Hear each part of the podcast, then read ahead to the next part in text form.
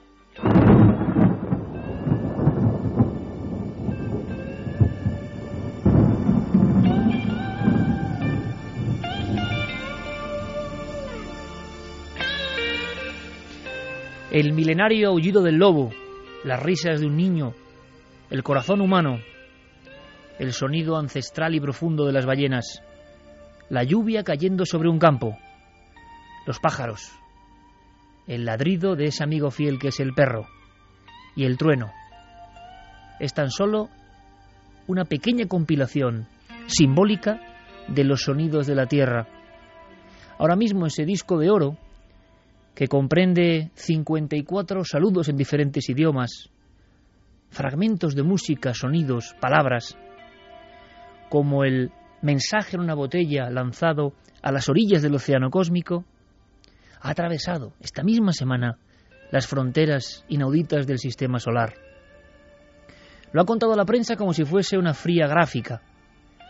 La superficie de la Voyager lanzada el 20 de agosto de 1977, con mucho de tecnología y mucho de poesía, llevaba en su entraña metálica eso, un disco de oro que era también alarido sonoro de nuestra especie y de nuestro planeta. Quizá con el ensueño de que en algún momento, en algún lugar, en alguna estrella lejana, alguien recibiese ese coro de sonidos, de mensajes, esa bienvenida para supuestos hermanos más allá del universo. Ahora sabemos, la gráfica indica, la noticia dice, que las partículas luminosas del viento solar han decrecido de forma casi fantasmagórica. En los últimos días de septiembre y primeros de octubre, sobre la vieja carcasa ya de esta especie de sueño tecnológico de los 70, con procesadores más burdos que los que hoy tenemos dentro de un teléfono móvil, esa vieja carcasa, ese cacharro de las estrellas es el objeto que más lejos ha llegado por parte del hombre. Y ahora, justamente en estos días, esas partículas de viento solar han descendido, han desaparecido. Ya no está la Voyager envuelto de ellas. Por tanto, la sonda 1, Voyager 1, ha traspasado esa membrana invisible, abisal, misteriosa, del sistema solar. Y ya poco sabemos sobre qué puede pasar, hacia dónde puede dirigirse, qué rumbo tomará. Pero es una proeza, un hito.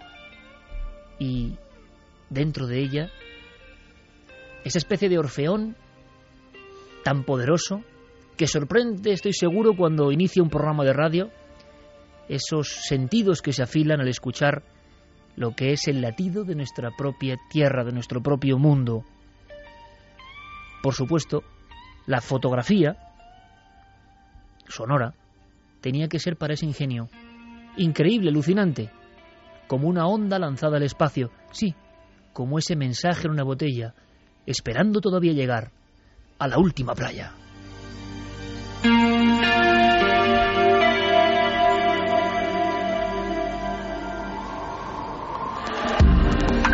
Nunca antes habías estado tan cerca de lo desconocido. Milenio 3. Cadena Ser.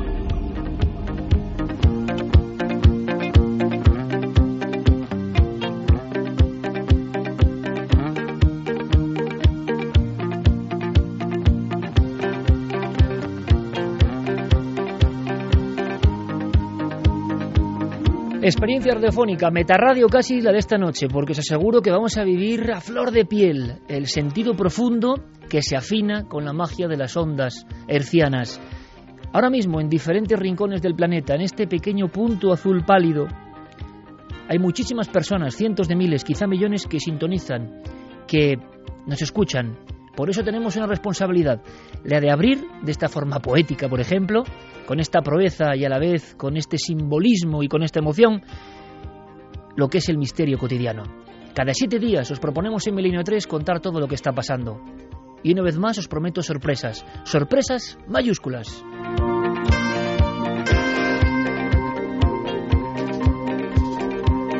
Permitidme que el primer saludo de esta noche sea para Juan Antonio Cebrián, nuestro compañero, que nos dejó hace cinco años, un día como hoy, una fatídica noche como esta, en la cual también los micrófonos de la SER se transformaron y se convirtieron un poco en los de su propia casa. El maestro Cebrián, que seguro que está vigilando muy de cerca, con una visión muy especial, el rumbo milenario de la Voyager.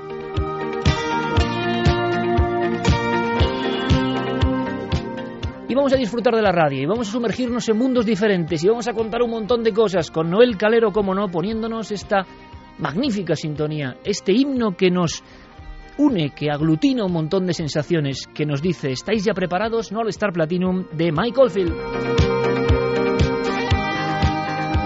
Y nosotros aquí, guarecidos un poco del frío exterior, en nuestro querido estudio en la cadena SER, con los micrófonos perfectamente ya dispuestos, con un pequeño flexo, oscuridad y muchas ganas de conectar con vosotros. ¿Por qué? Porque han pasado un montón, un montón de historias.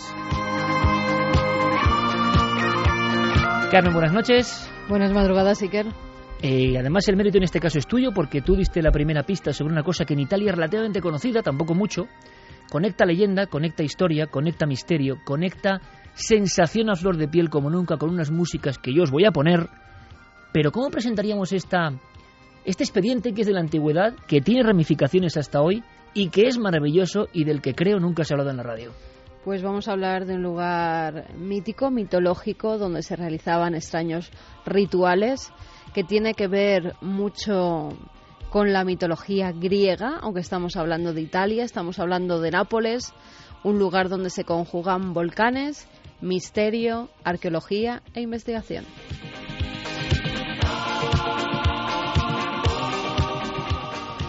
Otro abrazo, otro saludo para nuestro compañero Javier Sierra. Los virus, ¿eh? otro misterio. Por cierto que hace poco vi algunas fotografías de virus fago y yo mismo decía, esto son máquinas, esto no pueden ser cosas biológicas. ¿Quién ha construido esto? Parecen naves espaciales. Pues una de esas ha atacado a nuestro querido Javier Sierra, que estoy seguro nos está escuchando desde su hogar muy bien cuidado. Un abrazo y que te cures muy pronto, Javier, pero igual, no sé, algunos, algunas cosas, algunas pastillas, algunos medicamentos eh, te hacen recelar. ¿Por qué? Porque lo que va a contar Santiago Camacho también va en el sentido de toxicidades cotidianas. Y Santi últimamente está asustando un poco, pero contando verdades que casi nadie cuenta. Santiago Camacho, compañero, buenas noches. Buenas noches, Iker. Pues sí, en esta especie de saga sobre los peligros del consumo, hemos hablado mucho de lo que comemos, hemos hablado mucho de lo que nos entra por la boca, pero ¿y el resto? ¿Y las cosas con las que nos lavamos, con las que nos vestimos, los zapatos que calzamos, son peligrosos? Pues también. Y aparte, vamos a hablar de... Te guardas un as en la manga, ¿no? Sí. Aparte. porque vamos a hablar de un fenómeno, un fenómeno natural, dicen algunos, extraño, dicen otros, eh, que está sucediendo en la Tierra y que además nos va a dar pie a recordar una vieja historia que puede que sea la historia más extraña que se haya contado jamás en un programa de radio.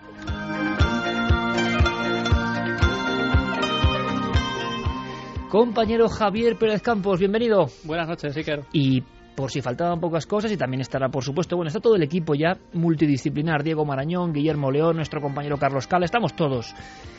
Tú traes una cosa que viene a desmitificar o, o añadir más misterio, algo que se suponía que había ocurrido en varias ocasiones, ahora tenemos las pruebas. Si la semana pasada alertábamos a los oyentes y contábamos que lo que antes había sido una leyenda urbana, como la burundanga, saltaba a los medios informativos eh, de todo el mundo, está ocurriendo ahora mismo algo parecido con una leyenda urbana bastante tremenda, probablemente una de las más terribles relacionadas con un objeto que atemoriza eh, y fascina a partes iguales, la Ouija.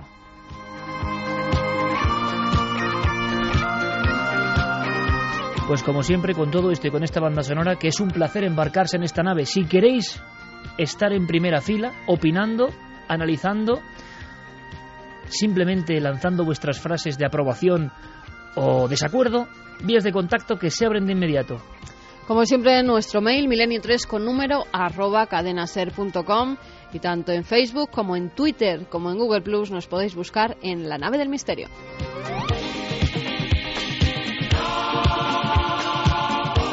Esta canción es como combustible. Nosotros también, somos ya un poco carcasa después de 12 temporadas, pero como la Voyager tenemos el mismo espíritu, el mismo espíritu inquieto de investigación y notamos que nos aproximamos también a un limbo, una membrana desconocida, a un lugar donde todo es posible, un lugar donde la música cambia de inmediato, lo vais a ver, y os pido un poco incluso de concentración.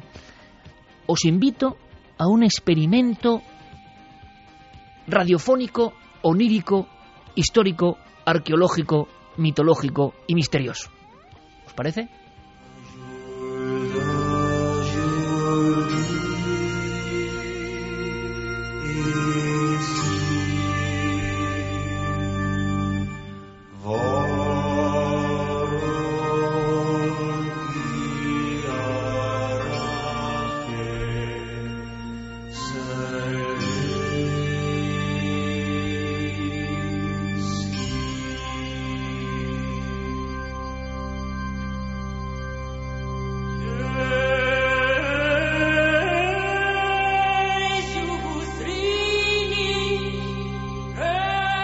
Una y 43, esto es Milenio 3, y esta para mí es la voz más impresionante, la única voz de un ser humano, en mi opinión, que se puede transformar casi en un espíritu. Es Lisa Gerrard con Deep Can Dance, cantando en una cueva muy concreta.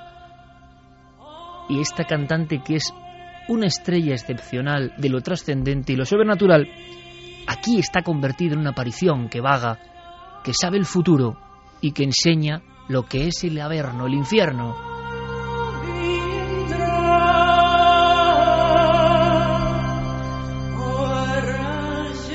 Pero todavía no os voy a presentar al personaje de esta primera investigación. ¿Cuál es la noticia, la actualidad?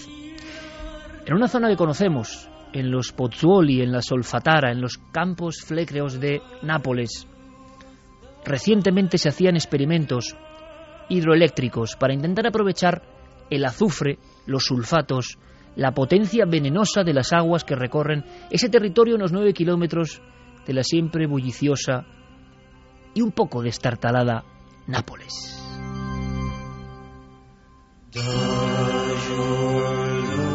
Lo que nos interesa es una cavidad, una cueva. ¿Dónde está esa cueva y por qué los napolitanos ante estas obras con ordenadores, sensores, tecnologías han puesto el grito en el cielo como ellos hacen los hijos de San Genaro?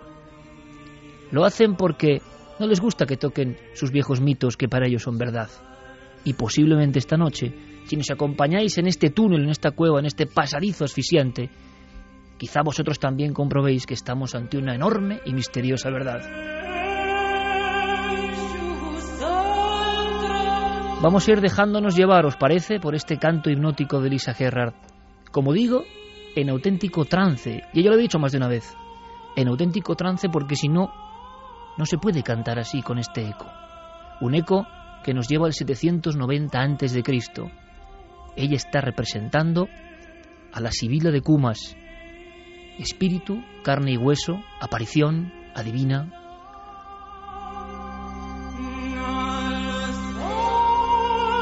Muchos hombres y muchos mitos se acercaron hasta una pequeña bocana de humos en esos campos flecreos de Nápoles.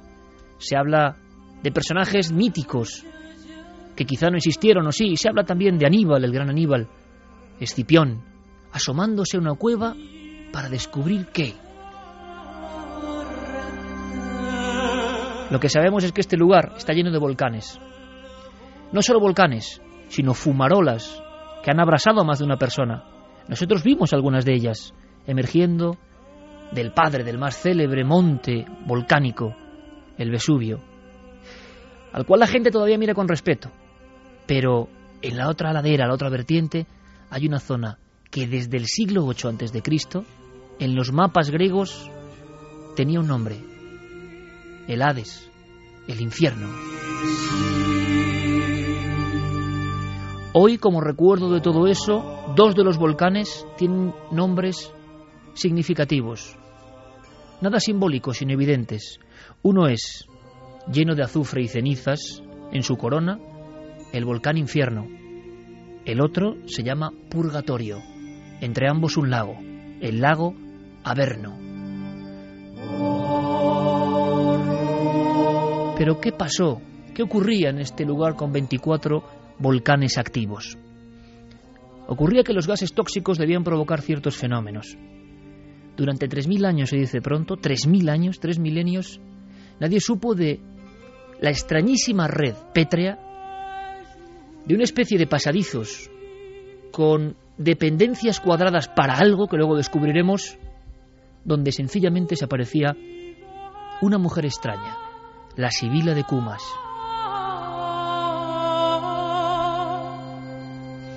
Y es que Cumas, de la que hoy no queda nada y apenas ha excavado, fue la primera colonia griega fuera de ese país.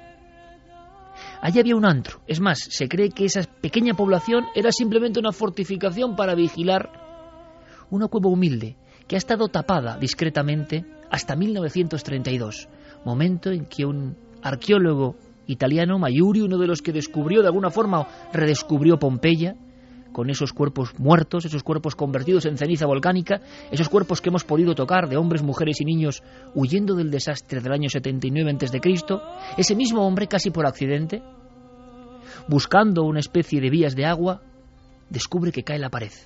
Y de pronto, también, asombrado, comprende que hay un túnel de unos 5 metros perfectamente pulido por otras manos antiguas, manos que no dejaron nada escrito, y el túnel iba cada vez más abajo, más abajo, en mitad de los pestilentes gases tóxicos. Mayuri no tuvo la menor duda cuando fue indagando poco a poco y nosotros vamos a hacer ahora ese viaje para saber qué es ese túnel y qué contiene. Creyó que allí estaba la Sibila de Cumas. Nos cuenta la leyenda la verdad porque ya es imposible dividir que esta mujer muy especial y muy hermosa, cuando era joven, nació en Eritrea, lo que hoy sería Turquía, la Anatolia, el lugar donde casi todo ocurre prácticamente en los tiempos antiguos de la Biblia. Esta mujer, como otras sibilas, que era una especie como de linaje especial, de casta especial, adivinaba el futuro. Escribía libros proféticos, rollos proféticos, y los hombres más poderosos iban hasta sus guaridas o antros.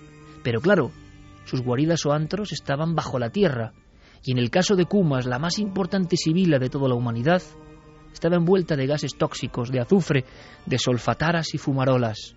¿Cómo se manejaba en aquella oscuridad? ¿Cómo veía en aquel lugar? Quienes estuvieron con ella y lo dejaron por escrito, dijeron que había una especie de riachuelo, de riachuelo fantasmagórico, donde aparecían los espectros de los muertos. Y muchos no tuvieron duda, era la laguna Estigia, donde de vez en cuando Caronte el barquero del más allá, se aparecía previo pago para llevarnos a la otra orilla. Y la sibila, cuyo canto se ha ido perfeccionando e incluso ha pasado al mundo del medievo y tiene gran tradición, por ejemplo, en algunas zonas de Baleares, la sibila como una sirena antigua encerrada en el Averno, llamaba con su canto, llamaba con sus notas, hacía reverberar su voz con un eco muy especial, que se prolongaba como una trompeta de piedra hacia el exterior. ¿Os imagináis la conjunción? Humo, fuego, agua, pasadizos interminables, algunos todavía no descubiertos por las excavadoras, y al final esa mujer que simplemente decía lo que iba a ocurrir, lo que iba a pasar. La leyenda, por último, cuenta que esta mujer era inspirada por Apolo, como tantas otras sacerdotisas de la antigüedad, y que un día Apolo se le apareció en esa misma cavidad que íbamos a descubrir con todos vosotros y que vamos a visitar casi a flor de piel. Y Apolo le concedió un deseo. Y ella, junto a ese mar subterráneo extraño que nace de la misma zona alta de la bota de Italia en el mapa, cogió un puñado de tierra o arena y dijo que desearía vivir tantos años como granos de tierra o arena había en ese puño. Pero se le olvidó algo, se le olvidó pedir la juventud eterna para disfrutarlos.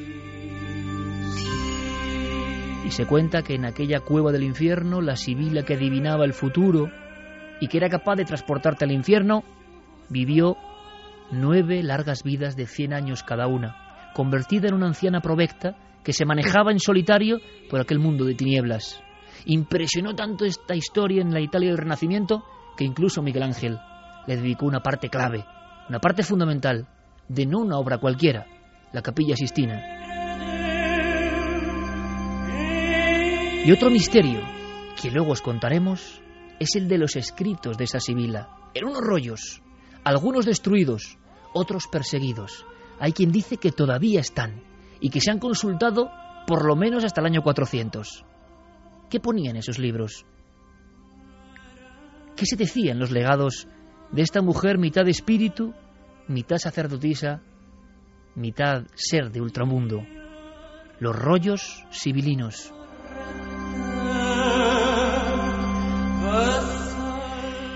A la 1.52 creo que todos estamos metidos en ese lugar, pero hay que conocerlo, hay que saberlo. Tenemos no que imaginarlo, sino casi que tocarlo. Hemos descrito un sitio concreto en Nápoles y vemos simplemente una puerta, pero ¿qué hay después de esa puerta?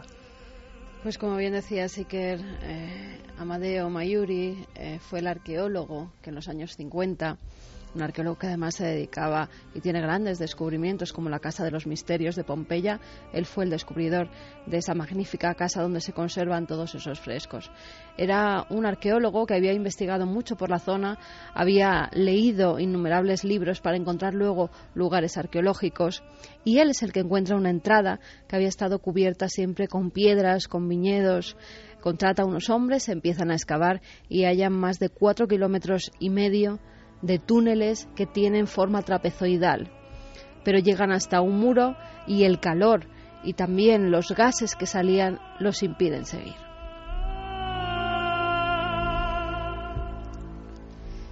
Amedeo murió en 1963 y ya no pudieron continuar las investigaciones, pero eh, sobre esos años Robert Paquet, que era un británico que trabajaba en una base aérea de la OTAN, pues le gustaba mucho como un hobby excavar en algunos sitios donde se suponía que había ruinas arqueológicas en Italia.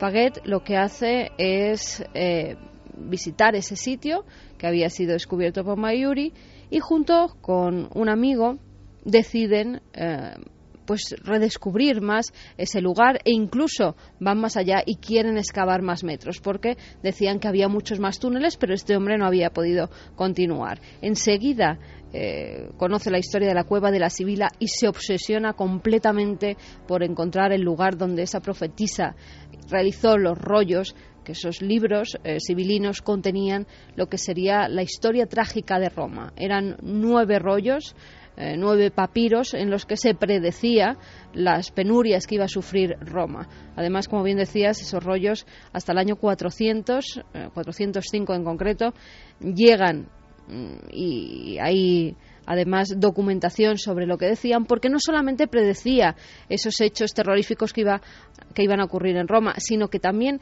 daba los rituales necesarios para que esos hechos no se produjeran. Bueno, Paget, eh, junto con Kate Jones, un amigo también cuyo hobby era la arqueología, se adentran por los túneles hasta que llegan a un muro con escombros que bloquea el camino.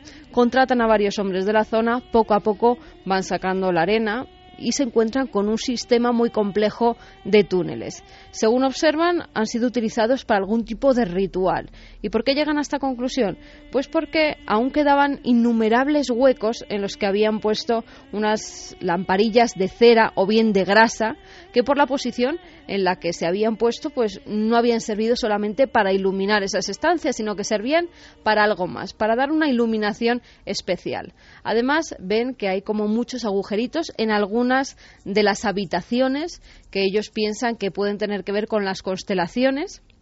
Y también, en un principio, eh, pues piensan que esos habitáculos eh, servían para algún rito de fertilidad.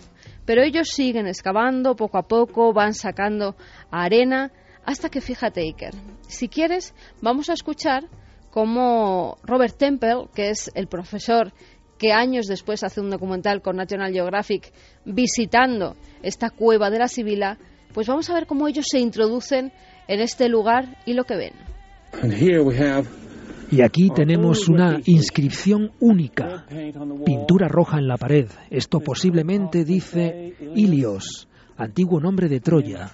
Esto podría ser un monograma de M-A-R o un experto ha sugerido que es para él un símbolo esotérico bastante conocido para referirse a la diosa Hera, que era la reina de los dioses.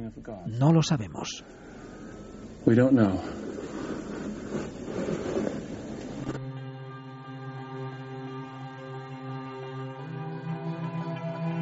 rituales, escrituras extrañas que no se han logrado descifrar todavía, estancias que no se sabe muy bien para qué servían. Los investigadores además siguen excavando, siguen buceando por esa red de túneles y se encuentran con otro muro. Otro muro que al parecer pues separaba mm, varias localizaciones que llevaban hacia un piso inferior e incluso uno de ellos parecía que había tenido una puerta, una puerta detrás de la que se ocultaba algo. ¿Por qué lo sabían? Tanto por la forma como por los agujeros que quedaban a ambos lados. Ahí al parecer había una puerta oculta y detrás de ella no se sabe lo que podía estar. Pero sigamos con este documental. ¿Qué nos cuenta que había detrás de esa puerta? Llegamos al final del túnel de entrada, a 122 metros de la superficie de la colina, excavados en la pura roca. Si miro mi brújula, veo que durante todo el túnel de entrada hemos ido hacia el oeste, pero ahora desciende de forma pronunciada unos 20 grados hacia la laguna Estigia. ¿Pero qué es esto? Parece una pared normal del túnel, pero no lo es. Es una partición artificial, construida por los romanos, hecha de cemento. Aquí los romanos colocaron enormes losas para bloquear lo que debía ser una entrada. Originalmente habría una puerta en lugar de esta partición que podían cerrar desde el túnel.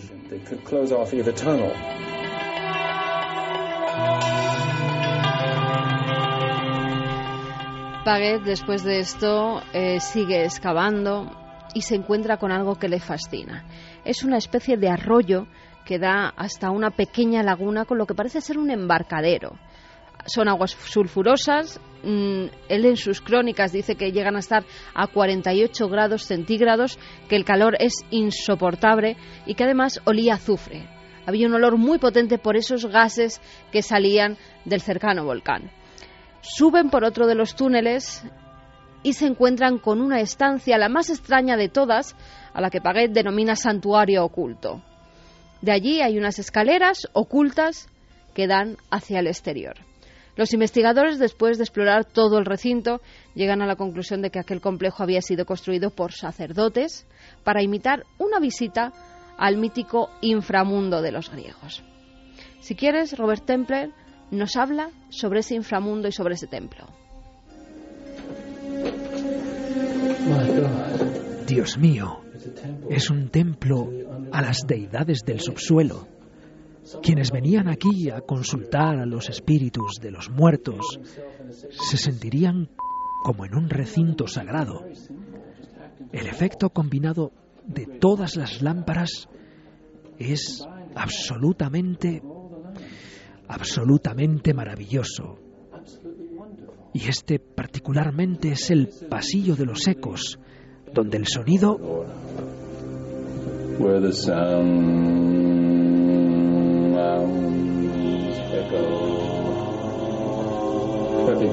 un lugar perfecto para el canto.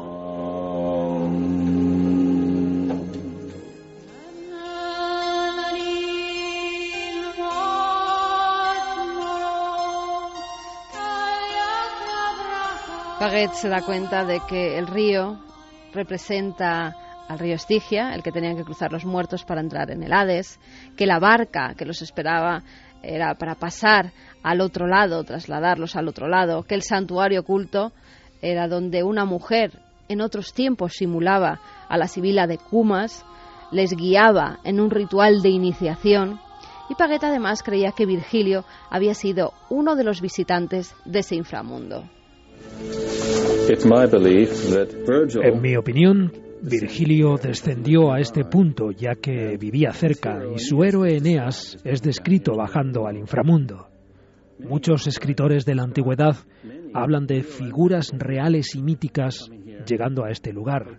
Odiseo, Orfeo, que perdió a su mujer Eurídice aquí, Hércules, Teseo, Aníbal o Escipión.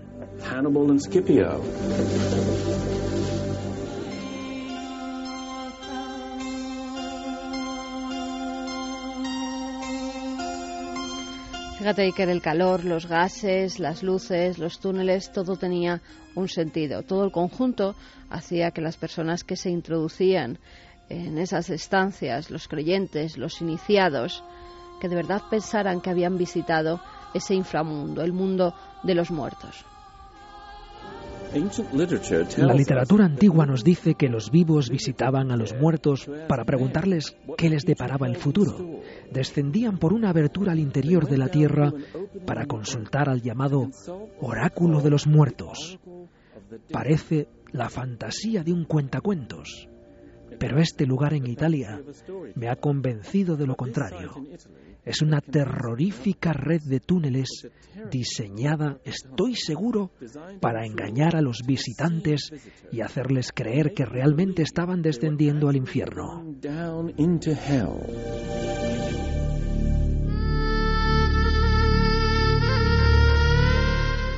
Por eso los napolitanos esta semana estaban contrariados, no querían que tocasen algo muy suyo, muy propio, y que si bien seguramente sirvió para simulacros, para convencer a algunos hombres importantes o mujeres importantes de cómo era el Hades, el inframundo, el más allá, para montarles en la laguna Estigia, para coordinar una tecnología de la antigüedad que sobrecoge y pone los pelos de punta, eco, luz, sombra, azufre. Hay que imaginarlo, y con la mentalidad de ese tiempo.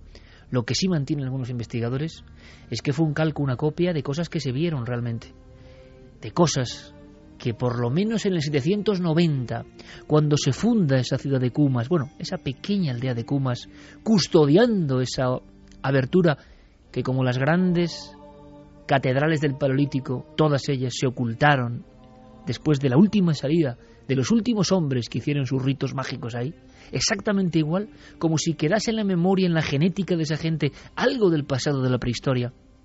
Se sellaron las bocas de entrada y todo se olvidó. Y las futuras humanidades ya no supieron casi nada. Pero durante siglos el rito auténtico continuó porque se había visto hacer de verdad hacia el 790 a.C.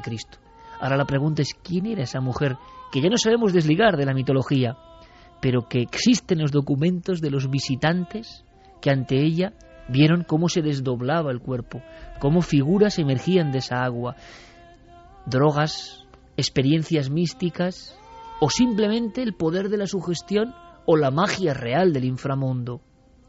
Al igual que ocurre en las cavernas, nos da la impresión de que había un dominio de la escenografía y de la magia real que acudía precisamente a esos lugares tocados por algo, en un lugar irrespirable, en un lugar donde la vida es imposible. Una maga de la antigüedad, y después sus seguidores fueron perpetuando un rito que durante 3.000 años estuvo oculto. Y no se entiende porque algunas de las zonas, como dicen los arqueólogos, y lo dejan por escrito, parecen que es un autobús de piedra subterráneo, con sus ventanillas correspondientes, desde las cuales incluso algunos sacerdotes o visitantes metían la cabeza y observaban en la lejanía entre ese vapor rojizo que emanaba el agua, ese agua de alta temperatura, observaban, ¿la imagináis? A esa mujer sola con su extraño cántico.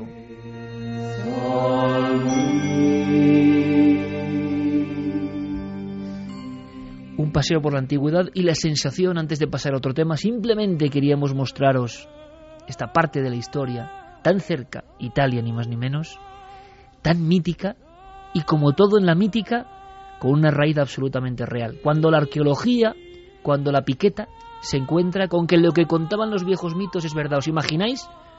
Y nosotros hemos estado en la oscuridad de la Villa de los Misterios de Pompeya y viendo esos frescos de ritos iniciáticos de los que no sabemos nada, se le ponen los pelos de punta. Es una sensación muy parecida a la que se tiene en los sitios de poder. ¿Os imagináis ese arqueólogo cuando descubre que todo lo que se había contado en los viejos libros está ahí, en un túnel que se hunde en la tierra?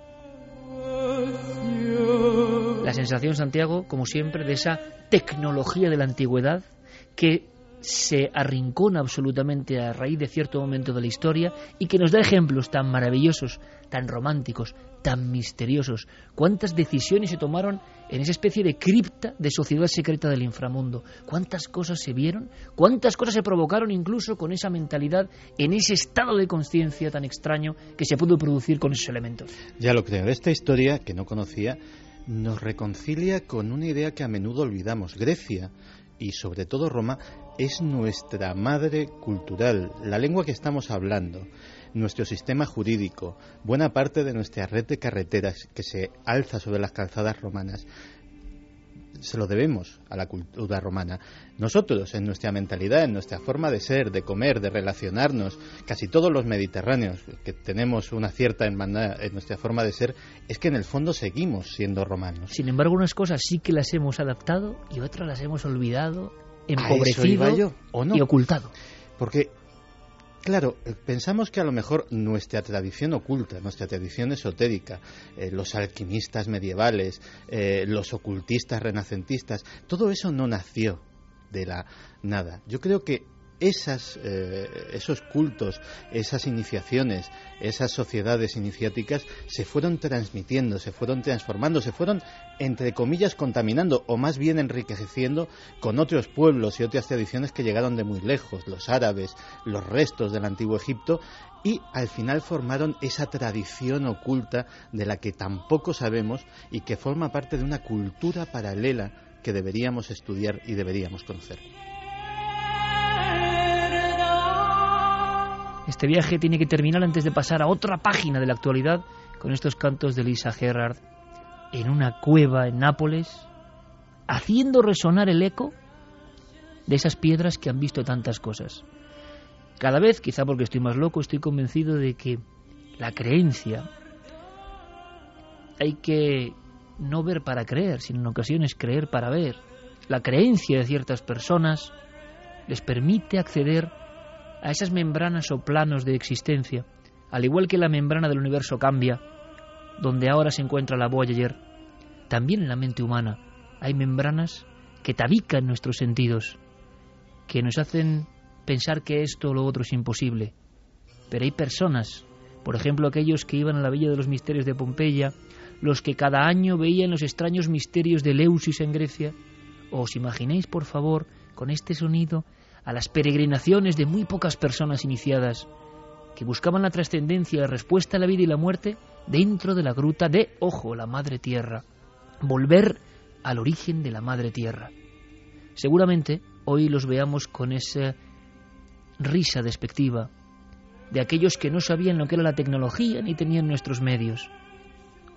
Y sin embargo algo de nosotros muy profundo reverbera diciendo que conocían cosas mucho más valiosas y quizá más auténticas que todo lo que poseemos nosotros ahora. Y que nosotros, aun dentro de esa cueva, es imposible ya que sintamos casi nada. Ahora bien, yo os puedo decir que precisamente teniendo la membrana un poco abierta hacia las posibilidades de que lo imposible ocurra, con esta misma música que escucháis, yo he estado en las cavernas a solas. Yo he visto los dibujos de las paredes prácticamente hablando a solas. Yo he visto cómo la fantasmagoría de la luz y la sombra provoca criaturas impresionantes e incluso lo que uno lleva dentro, lo bueno y lo malo, surgen, emergen como un egregor y se te enfrentan en esa oscuridad mágica de los primeros templos antes de cualquier ley y cualquier religión. Porque en esos sitios todavía late algo que ya no comprendemos. ¿Habrá forma de acceder a ese lenguaje, a ese secreto? Una de las últimas formas, porque no sabe de fórmulas, es la música. Por eso gente como Lisa Gerrard, cuando va a una cueva paleolítica o cuando va a la cueva de la Sibila de Cumas, realmente cuando canta así, se está transformando en la vieja divina.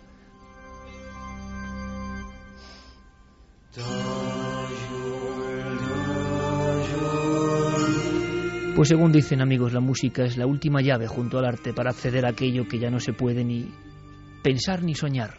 Nosotros, como somos locos soñadores de vez en cuando, hacemos un viaje iniciático. Espero que os haya gustado.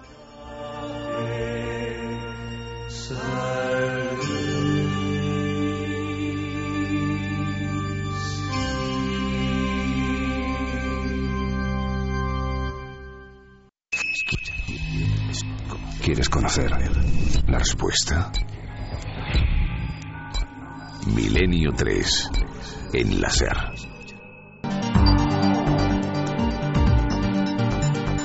El pasado mes de agosto de 2011 un grupo de buceadores cazatesoros descubrieron un extraño objeto en las profundidades del Báltico. Inmediatamente se desataron especulaciones diversas sobre la naturaleza del curioso objeto, creyendo incluso que se trataba de un ovni. Tras meses de investigación se ha descubierto de qué se trata realmente. El extraño objeto fue encontrado por buzos suecos de la compañía Ocean 10 mientras buscaban un carguero hundido. La anomalía del Báltico, como fue bautizada, es circular y mide 60 metros de ancho aproximadamente. La curiosidad que despertó este hallazgo llevó a los buceadores a sumergirse en varias ocasiones para recoger muestras y enviarlas a prestigiosos investigadores para descubrir de qué se trataba.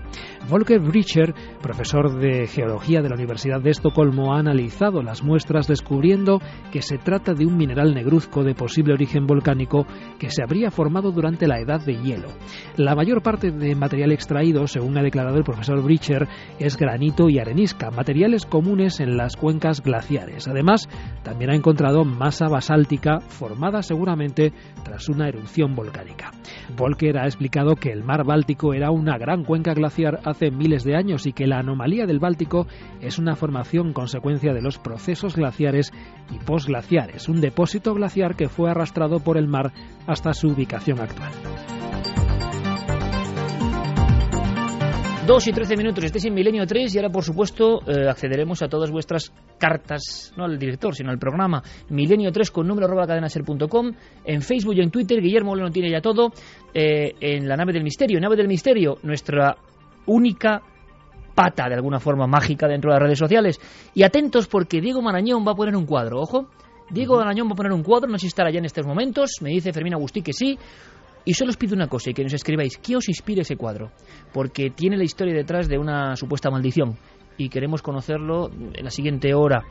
Em, pero quiero conectar primero con Diego rápidamente, aunque sea en un flash. Diego, buenas noches. Hola Iker, ¿qué tal? Bueno, es un cambio drástico, ¿no? De la Sibila de Cumas y de esos cánticos de Lisa Gerrard a algo absolutamente futurista, aunque quizá el misterio de fondo sea casi casi el mismo. Están pasando cosas, veíamos lo del Báltico que se ha resuelto, parece ser, y al mismo tiempo Reino Unido, también Mm. muy cerca, se está viviendo una oleada de avistamientos, pero de avistamientos que tienen un sabor como, como añejo, avistamientos muy espectaculares, no solo simples luces, ¿no? sino con mucha impresión en los testigos, luces que se aproximan a, a casas aisladas. Sí, efectivamente, en los últimos días eh, han trascendido un par de casos en la zona de Escocia y en el Reino Unido que han llegado incluso eh, a las páginas digitales de diarios como, como el Daily Mail o a la BBC. El primer caso que se recogía esta semana era el de una familia que vivía en la ciudad de Fraserburg, en la Escocia rural.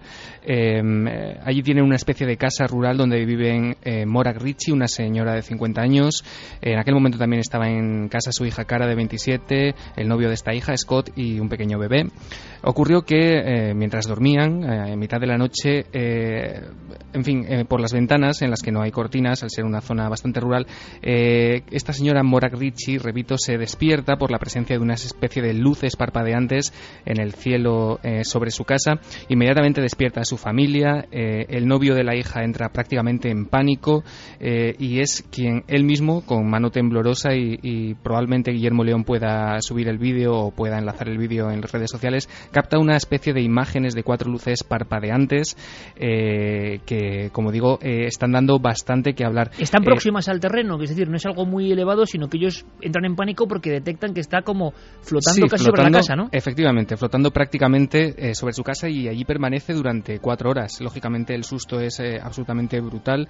Eh, hay expertos en ovnis eh, de Escocia como Malcolm Robinson que admite que está muy sorprendido francamente por las imágenes que se ha capturado e incluso el portavoz de aviación civil de Escocia, Tony Finnegan, eh, apunta que podría tratarse de una avioneta o avión militar, pero él mismo tiene dudas porque evidentemente a las 2 de la mañana es poco probable que se trate en esa zona precisamente de, una aeronave civil. No saben exactamente precisar qué es lo que pudo ser y, en fin, él mismo ha apuntado que puede ser eh, debido al aumento de la actividad de las auroras boreales la semana pasada, pero francamente yo, eh, si la gente ve el vídeo, creo que esa explicación es bastante... Y aquello estuvo rondando, digamos, yo recuerdo un caso muy parecido por la descripción, que la gente entra en pánico dentro de un chalet aislado en Aracena, hmm. en la Sierra de Aracena, en Huelva, en el año 69. Aquello parece que, o, sienten los testigos, dentro de una casa muy pequeña, una familia, y que imaginarlo, no es un lugar muy transitado y que aquello les está un poco rodeando. Ahora mismo es noticia en el Reino Unido y en ikerjiménez.com, como siempre, también otro pivote informativo, ikerjiménez.com, Guillermo, que intentará poner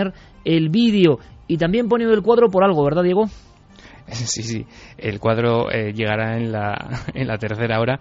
Eh, hay un segundo caso, Iker, de, de, ovnis, de actualidad ovni esta semana. Ayer mismo trascendía en las páginas del Daily Mail eh, el caso de Callum Sherwood, que es un joven de 23 años que fotografió una especie de ovni lenticular o, anular que, parecía camuflarse en el interior de una nube. El chico hace una foto desde el interior de un autobús en Salterbeck, al sur de, de Cambria.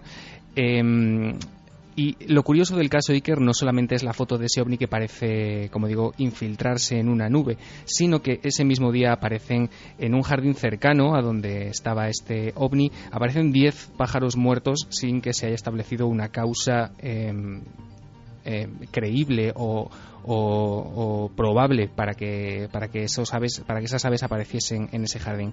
Lo que dice Metofis, la oficina meteorológica inglesa, es que esa forma circular del ovni, que recuerda algunos eh, avistamientos clásicos de la era de los 50, puede haber sido causada por cristales de hielo producidos por motores a reacción a gran altura. Esa es más o menos la explicación oficial que dejan ver eh, eh, a día de hoy. O sea que siempre está la doble vertiente en ambos casos, ¿no? La posibilidad racional, evidentemente, y el miedo en los testigos, que están convencidos de que han visto algo. Nunca habíamos escuchado eso de un ovni y luego los pájaros muertos, que ha sido otro de los símbolos habituales de los casos de misterio de los últimos tiempos. En fin, es el flash informativo. En el mm. Reino Unido están pasando cosas que tienen ese sabor añejo y dejamos lo del cuadro ahí, ¿vale? Que lo miren en ikergenénez.com y en Facebook eh, en Ana del Misterio y luego Diego conecta de nuevo con nosotros para contarnos la historia real o no, resolver la historia del habitante incierto de la semana pasada y ponernos un poco los pelos de punta con este cuadro, este cuadro en una subasta. Luego lo contamos. Luego lo contamos, Diego, hasta luego. Hasta ahora.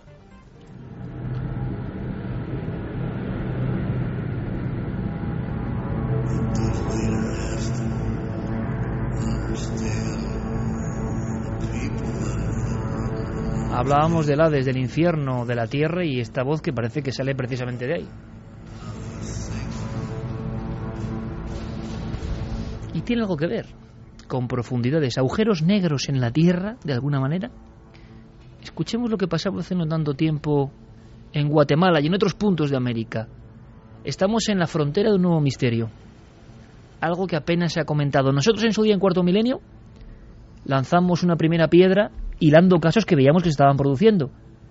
Pero no teníamos ni idea de lo que había detrás.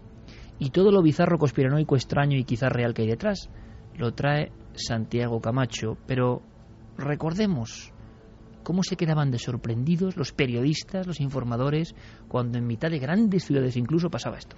En febrero de 2007, vecinos del barrio San Antonio, zona 6, quedaron impactados y afectados a causa de un agujero de más de 30 metros de diámetro y 80 de profundidad. El pasado fin de semana la situación se repitió, pero ahora en la 11 Avenida A y Sexta Calle de la zona 2, Colonia Ciudad Nueva. Básicamente, sobre la misma línea que comunica a ambas colonias. Esta es la foto que nos llega ahora, hace unos minutos nada más. Esto es en el barrio Ciudad Nueva, al norte de la capital de Guatemala. Este hoyo, como lo llaman ellos, o gran cráter de 20 eh, metros de profundidad, se llevó consigo un edificio de tres pisos, Ah, la pucha. una casa de lujo que había en este barrio de Ciudad Nueva ¿Y cómo se hizo eso? y árboles. Por la misma tormenta, por la agresividad de los vientos y de las lluvias, Ahora, es un hoyo perfecto. Ustedes ¿no? están viendo, ¿no? Es un una círculo cosa perfecto, tremenda, me sí. parece a mí. Sí, sí, sí. Veo una falla, ¿no? Es impresionante. 2 y 20 milímetros en la serie, de verdad que era impresionante, ¿os acordáis, no? Es que era un redondel perfecto. Sí, sí, seguro que tiene una explicación. El doctor Carreño de la Red Sísmica Nacional nos intentó explicar que podía ocurrir, pero claro, se quedó como una anécdota. Había habido varios casos seguidos. Sí, no se habían tragado coches, ¿te acuerdas? Sí, además no se sabía, no se llegó a dar una causa para explicar todos esos grandes agujeros. Eran de diferentes tamaños, ¿eh? algunos eran más pequeños, otros más grandes, pero era como si la Tierra de repente como de hubiera, toros. hubiera chupado esa, esa tierra y hubiera dejado un gran agujero ahí en medio sin saber nadie cómo ni por qué. Y luego no se han vuelto a producir hasta mucho tiempo después. Pero toda la información la maneja esa información subterránea, nunca mejor dicho, Santiago Camacho. Pues sí, de hecho, eh, aquello sucedió en 2010. En junio de 2010 fue el caso de Guatemala y a partir de ahí hubo una primera oleada de, de casos y efectivamente, como muy bien dijo Carmen, no se volvió a repetir hasta este año. Desde junio, desde junio hasta hoy han estado sucediendo. en- Hoy lo dices por hoy. Hasta- Hoy lo digo por hoy porque eh, esto, como casi todo lo que hacemos últimamente, trae como motivo una noticia de actualidad.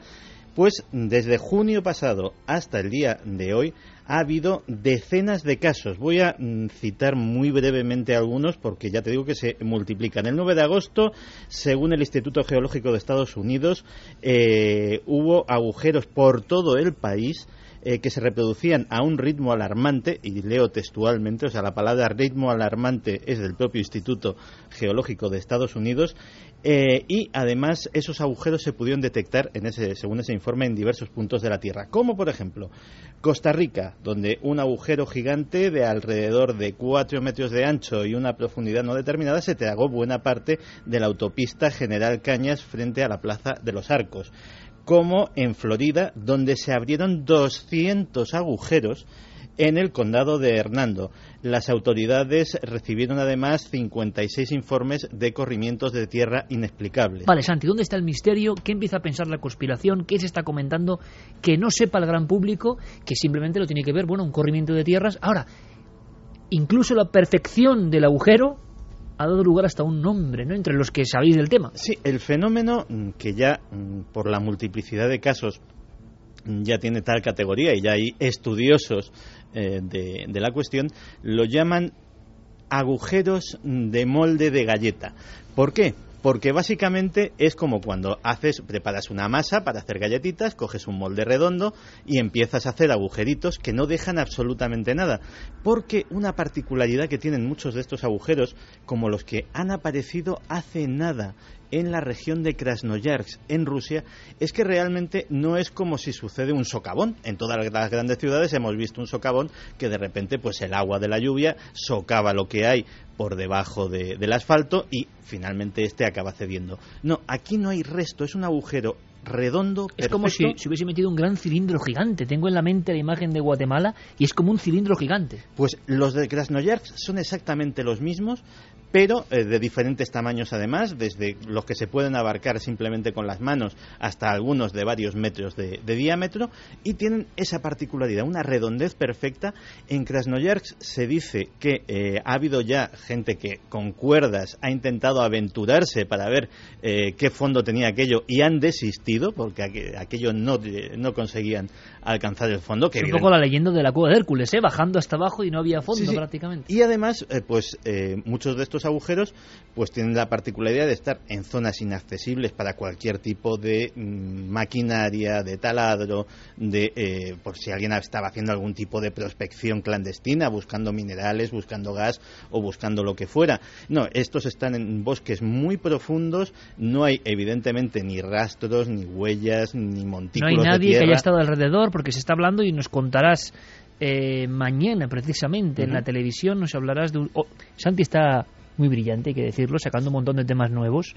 Frackings, ¿no? El fracking. El fracking, eh, que está dando muchos problemas, ya ha habido manifestaciones, concretamente en Vitoria, por ejemplo, en contra del fracking, de estos grandes cilindros que expulsan agua y tóxicos. Y bueno, mañana en cuarto milenio, por cierto, eh, en el mismo horario de la semana pasada, no nos abandonéis, 23.44, ni más ni menos, eh, 23.44. Pero eso será otra cosa. Pero se ha pensado que podían ser estas prospecciones clandestinas. Claro, no hay huellas de nadie. No, no, ni de hecho eh, hay acceso posible en estas zonas a ningún tipo de maquinaria pesada. Es decir, esta- esto lo han encontrado cazadores, pues gente que se encuentra buscando setas. Es decir, la gente que pasea normalmente por los bosques, pues en el marco de alguna actividad deportiva o recreativa. Pero mm, imposible que acceda pues un tractor o un camión o mucho menos una excavadora. Y ahí está el misterio. Sucede en todas partes. Hay, y cualquiera que ponga en, Google agujeros extraños en la Tierra, se encontrará fotografías de China, de Estados Unidos, de Canadá, de Australia, de Filipinas. ¿Son realidad o puede haber en algunos casos fraude por, por digámoslo así, manipulación informática como se ha, hecho con algunos eh, agujeros, no, perdón, eh, famosísimos dibujos del trigo que luego no existen, sino que son una recreación por ordenador. En este caso no, parece que no. No, en este caso Aunque no. puede haber ahora ya a partir de ahora precisamente un Sí, virus propagado incluso por nosotros, ¿no? No, en este caso, de hecho, eh, normalmente suelen acercarse porque se da informe a las autoridades. Las autoridades no tienen ni idea de lo que está pasando. ¿A quién recurren? A la universidad local que manda expertos en geología, expertos en minas a ver qué pueden dilucidar de esto. Y eh, en algunos casos sí hay explicación. Es decir, en algunos casos las características del terreno pues mm, dan lugar a que eso precisamente por unas condiciones climatológicas más o menos de- determinadas pues ceda y ceda además en una forma caprichosa. También hay algunas de esas fotografías que se aprecia claramente que son socavones, es decir, que son eh, que no de extraño no tienen absolutamente nada. Pero cuando empezamos a hablar de que en un lugar falta una porción de pongamos un metro o menos, es decir, lo que parece propiamente un, un taladro de 80 metros de profundidad. ¿Quién lo ha hecho para qué? ¿Quién lo ha hecho para qué? Porque, y a- porque además abajo, eh, en los que se ha podido sondar hasta el fondo, no, es, no, está el, no está la tierra suelta, no está el terreno que ha cedido. Abajo hay un suelo firme. Entonces, ¿dónde ha ido esa tierra que falta? Ese es el gran misterio.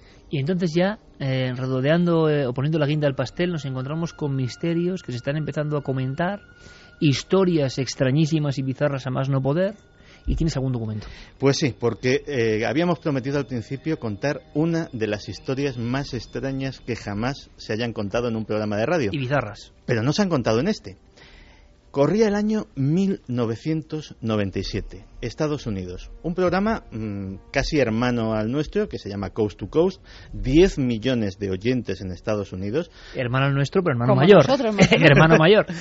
10 millones de oyentes se dedican a nuestros mismos temas y eh, el programa eh, es muy largo. En 1997 ya llevaba muchísimos años, ha tenido varios directores a lo largo de su historia y en aquel momento el director era posiblemente el más famoso que ha tenido, que era Art Bell.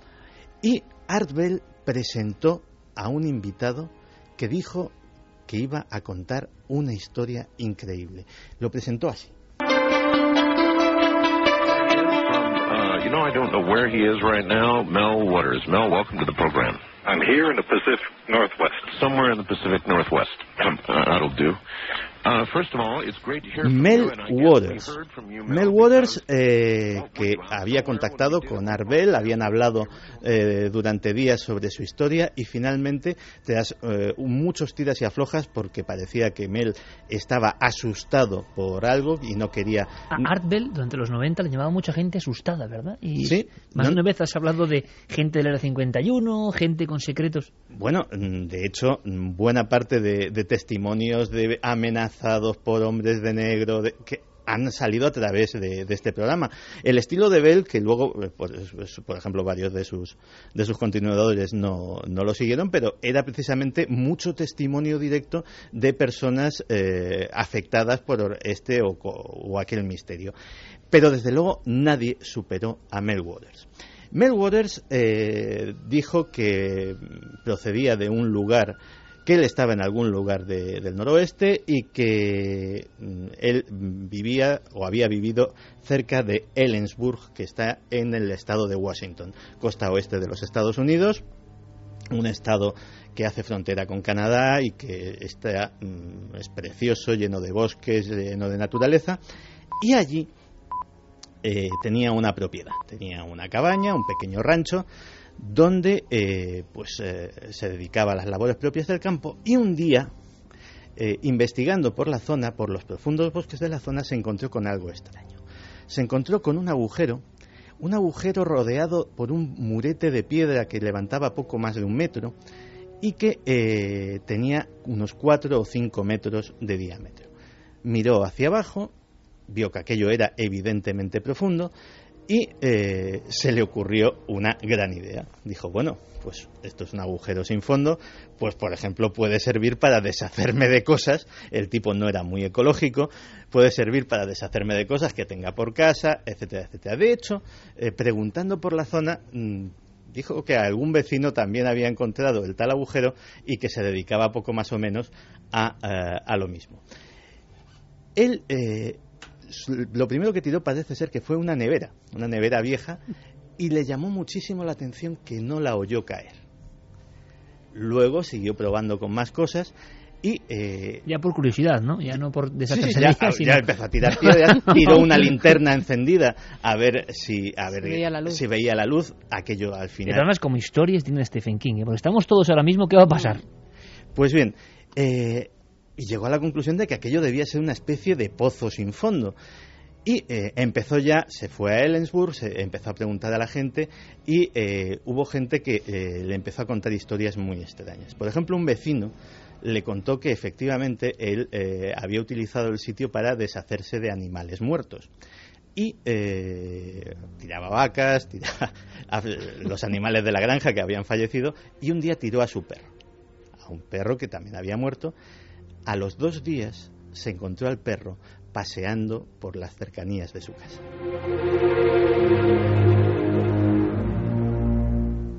¿Y era su perro? Y era su perro y el otro lo juraba.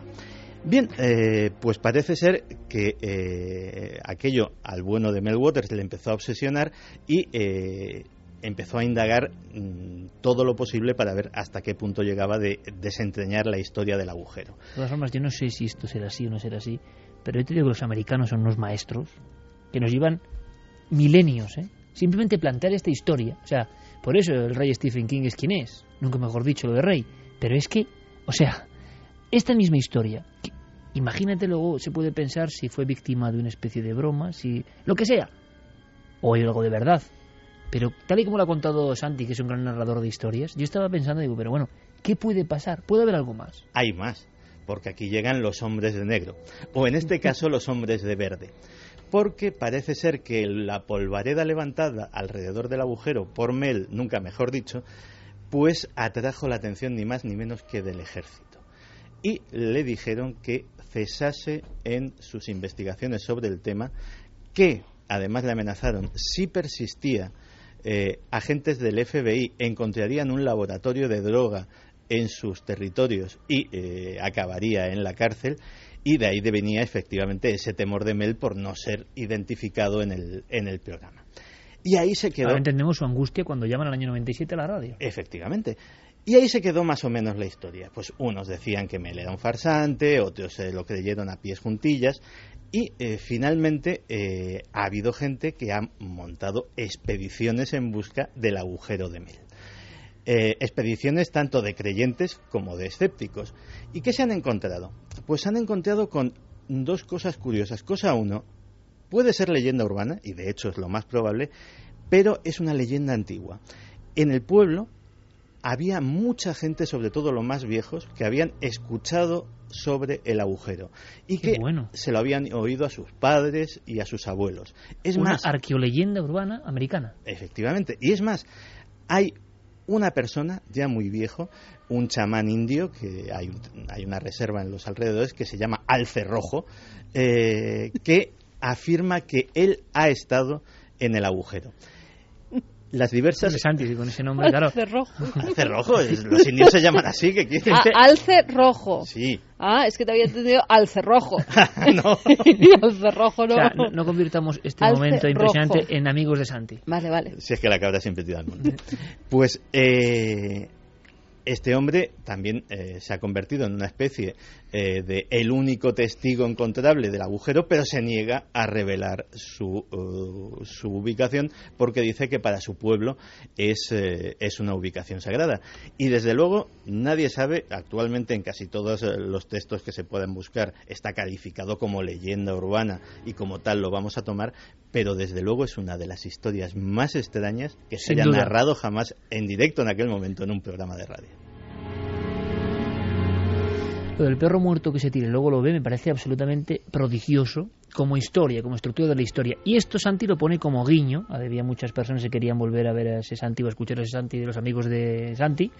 Pero claro, conecta con algo que es pura actualidad. Y es que hablábamos de decenas de agujeros extraños, geológicamente hablando o simplemente a nivel del misterio, que en esta semana han aparecido, por ejemplo, en territorios de la vieja Unión Soviética. No está nada mal. Antes de pasar a otra leyenda urbana, que en este caso parece que se ha cumplido rápidamente, y antes de que Santi nos ponga de nuevo los pelos de punta, ¿qué opina nuestro público de todo lo que hemos contado hasta el momento, de algunas partes? Pues vamos con algunos de los mensajes. Eh, Mario Leonardo decía, antiguamente se decía que en esos agujeros que aparecen en los bosques vivían seres del inframundo parecidos a nosotros, vamos, los antiguos trolls del bosque. Lo que pasa que no era solo en los bosques, han aparecido en muchos sitios.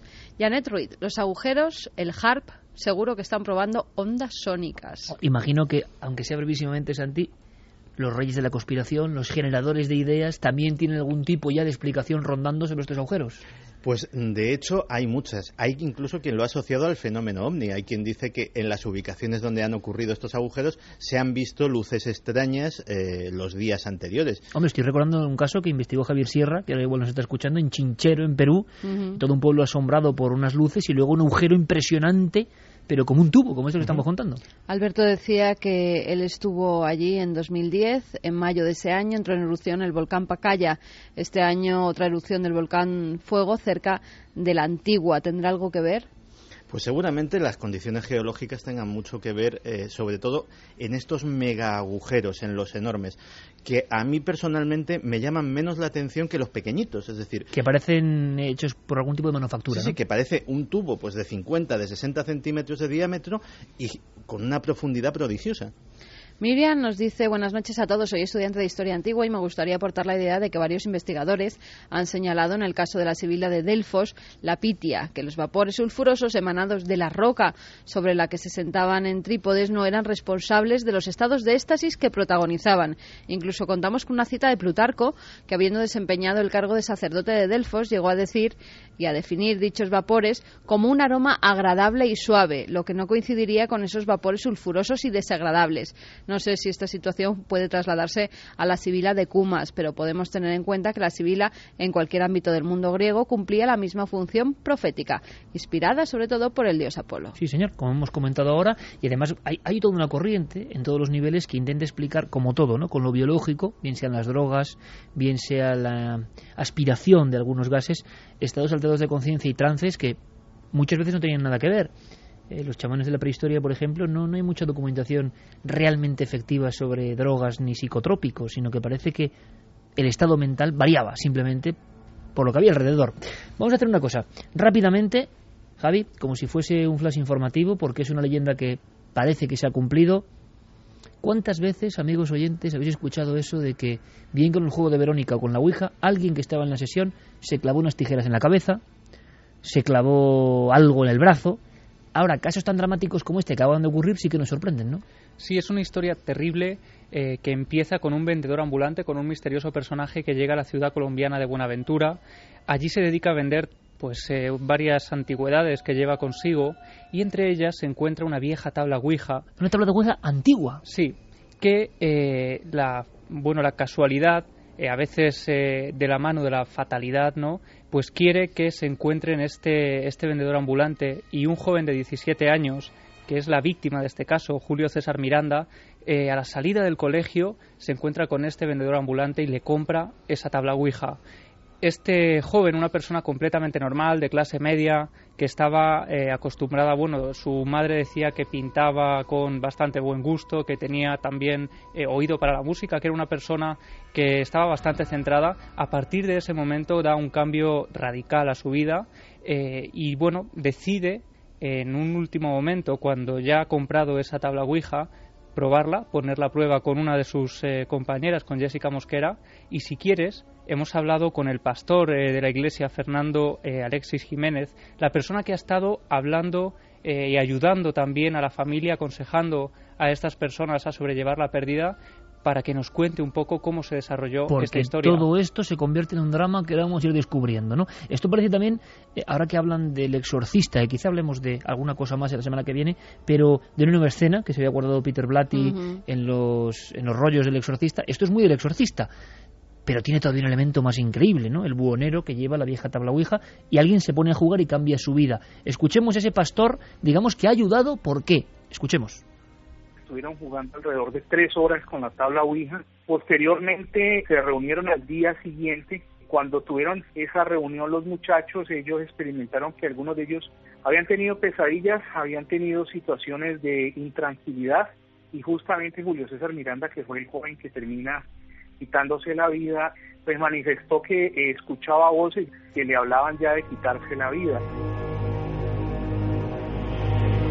Bueno, Javier llevaba esta investigación, ha conectado con estas personas de Colombia. Yo pensaba que es que era, y lo digo porque este programa es así, y yo pensaba ahora mismo a las 8.41 que este hombre se había infligido una, una herida, se mata autoapuñalándose. Se autoapuñala.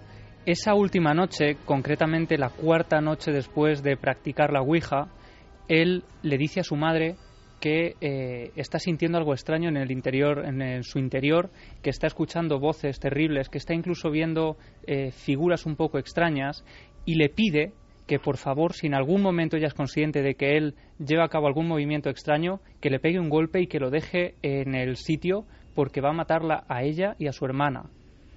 En ese momento eh, la madre se queda atemorizada, no sabe qué hacer, y es cuando esta persona, cuando Julio César, la persona que había practicado la Ouija solo cuatro días antes, coge un cuchillo, un gran cuchillo, y se apuñala a sí mismo en repetidas ocasiones en el estómago. Se causa una gran hemorragia.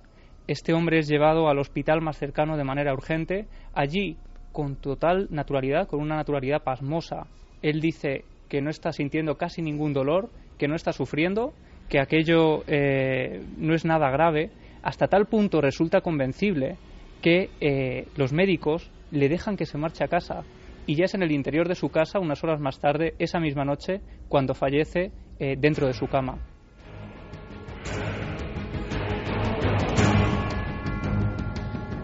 Mm, no recuerdo ningún caso parecido.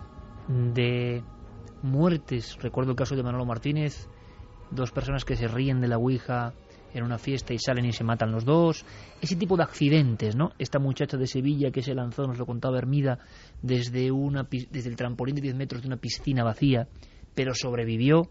Pero claro, meterse el cuchillo y hacerse el araquiri uno mismo después de una ouija, yo no recuerdo nada parecido, ¿eh? Y lo más terrible es que ha pasado ahora. Ha pasado ahora, hace unas semanas.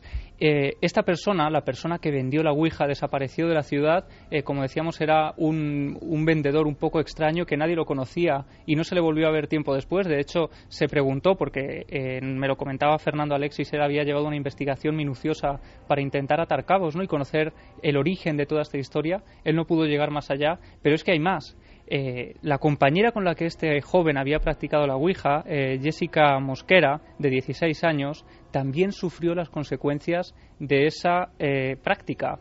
Ella tuvo que estar ingresada en un hospital psiquiátrico durante dos meses a causa de las consecuencias que se derivaron de esa práctica. Ella empieza también a escuchar voces en su cabeza.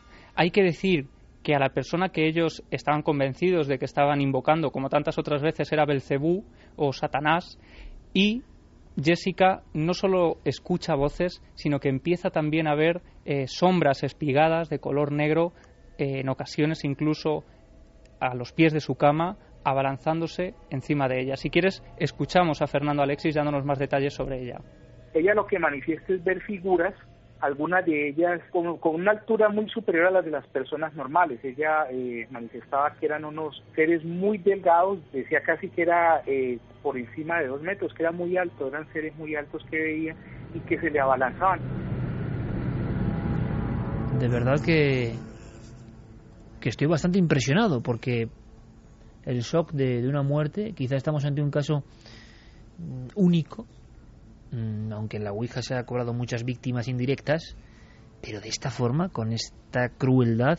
Y luego otro elemento que hemos escuchado todos, ¿verdad, compañeros?, en más de una ocasión y que no deja de ser siniestro. Y en América, y hemos hecho algún reportaje. La pareja de extraños jóvenes, el vendedor que nadie conoce, alguien que pone esa tabla en circulación en cierto momento, ¿os acordáis? Creo que era en México, en Perú, otros casos, y luego desaparecen, nadie sabe quiénes son. Dos jóvenes con aspecto de góticos que hacen una historia que al final acaba con víctimas y con la Ouija por medio. Serían como los... Era al lado de un cementerio. como los introductores. que había... Eh, gente vestida de negro siempre en las puertas del cementerio, que habían visto a dos extraños que habían llegado a la ciudad, que estaban practicando extraños rituales con esa gente que estaba siempre en el cementerio, luego se van y no se sabe absolutamente ya nada de ellos. ¿Quiénes son?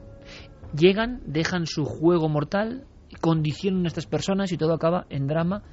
Noticia de actualidad, en Colombia eh, se mata con esa frialdad a raíz de la Ouija. ¿Y sabemos algo más? ¿Qué pasa? ¿Qué ha ocurrido? Bueno, esta noticia ha servido para poner de manifiesto otras tantas. Parece que en Colombia en, estos, en estas últimas semanas se está viviendo una especie de epidemia de casos similares este, este pastor, Fernando Alexis, que se encarga de ayudar a otras familias con problemas similares, nos comentaba cómo hace también escasos días recibía eh, un caso parecido, dos jóvenes que tras hacer la Ouija, uno de ellos se lanza a una carretera intentando suicidarse. Otro caso similar, en este caso con ocho jóvenes, donde también eh, son tres los que tienen serios problemas. Pero es que eh, varios periódicos también hablaban de algo ocurrido en Puerto de Asís, también en Colombia, a finales de septiembre, donde 40, hasta 40 personas entraron en trances dentro de un instituto tras eh, la práctica de la Ouija. Varios de ellos en un recreo se dedicaron a jugar a, ese, con ese tablero y hasta tal punto que eh, pues se habló de una histeria colectiva, de un pánico que se fue contagiando de unos a otros y que acabó en esas escenas terroríficas. Algunos decían que eran segundos de auténtico pánico.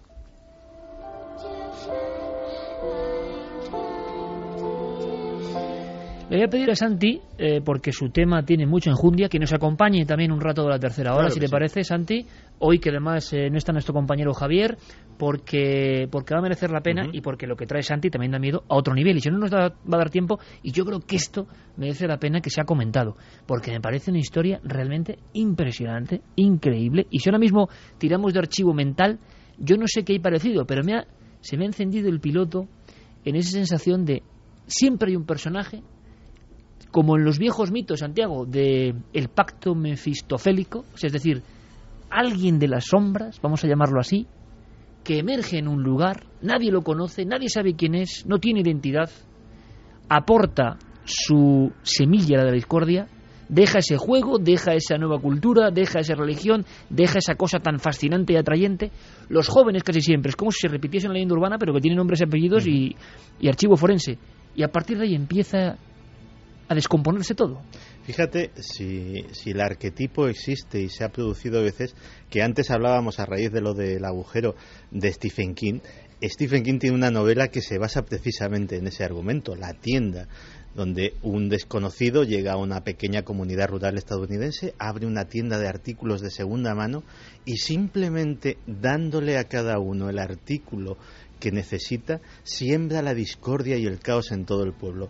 Ese desconocido que eh, llega y mm, encizaña a toda una comunidad o que siembra la destrucción a su paso existe hasta en leyendas medievales. Y la verdad es que eh, lo que es increíble es encontrarnos esos casos en la realidad de hoy y de ahora mismo. Y sobre todo eso de hoy y de ahora mismo porque yo creo que es la apuesta de este equipo. Pasan las cosas Y muchas veces Santiago me dice, pero tranquilo, si es que pasan cosas cada semana y siempre nos quedamos cortos. La sensación No, de que el misterio, claro, fuera. la sensación de que el misterio está ahí permanentemente, pero claro, esto de el buhonero, que ya de por sí es una profesión, imagino que ya inexistente o muy poco practicada, que ha tenido ejemplos como Roma Santa y tantos otros, ¿no? Pero que trae que- una cosa que nadie conoce, que es como una especie de, de- de- cántaro mágico donde uno puede hacer lo que contábamos de la Sibila, conectar con los muertos. Y luego pasa lo que pasa, ¿no? Estamos recordando ahora también el caso de Estefanía Gutiérrez Lázaro como otro de los de muerte con Ouija.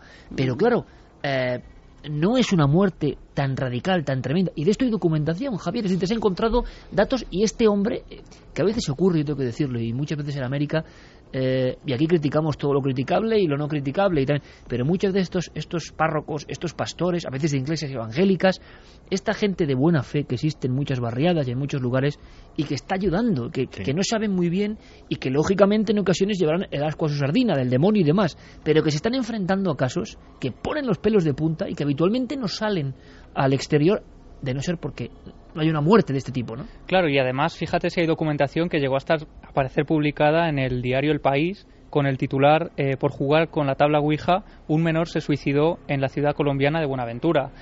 En ese eh, reportaje aparece una fotografía también de la camilla con el joven eh, siendo introducido en la ambulancia. Eh, aparece todo tipo de documentación y, por supuesto, pues ese material también que tenemos que decirle a Fernando Alexis. Él ha continuado la investigación, ha seguido hablando con la familia, porque desde luego esto que es una noticia y que parece una leyenda urbana Totalmente. convertida en realidad Totalmente leyenda urbana, es a la parece. vez un drama para la familia que ha vivido todo esto, ¿no? Entonces él se está dedicando un poco a pues eh, a manifestar el dolor que esta familia está sufriendo para intentar Sí, evitar también que otros caigan Hay cosas en... un poco incomprensibles, ¿no? Como que los médicos le dejen salir del hospital cuando Sí, eso se denuncia además también en algún tiene artículo. una herida, sí, porque es que es que los médicos saben cuándo son heridas de gravedad y cuándo no, por mucho que A le no ser que a intente la vuelta pasaran chico. otras cosas que no se han contado. Ah, bueno, la- ya si pasó algo en la Claro. casa o Claro, eso, eh, desde luego, como decimos, Fernando es el que está llevando a cabo esa investigación, pero él también eh, me decía bastante, bastante enfadado eh, con la actitud de esos médicos que dejaron salir al joven del hospital. ¿Por qué lo hicieron? Un caso de posible negligencia. ¿eh? Posible negligencia o decía hasta qué punto tenía que resultar convencible y tenía que, porque bueno, dice que además el, el joven salió andando por su propio pie. Pero la por pregunta mucho es, que intente convencer a un médico, si un médico sabe que es una herida de gravedad, no le dejan salir a un tío del hospital, a un chico de 17 años además. eh, Y Por- más cuando se ha hecho en la herida, que los médicos saben cuándo es una herida que te haces tú mismo por la dirección que lleva y cuándo no. Es un Aquí- chico que no puede estar yo estoy muy seguro, bien de, yo estoy seguro que de hay la cabeza. bifurcación de inmediato. eh, hay una bifurcación ahora mismo seguro en los mensajes de nuestros amigos y hay dos formas de ver todo esto: la racional, crítica, analítica actual, posiblemente la certera, que es personas con problemas, la Ouija llega y se convierte en un detonante para una salud mental un poco desequilibrada.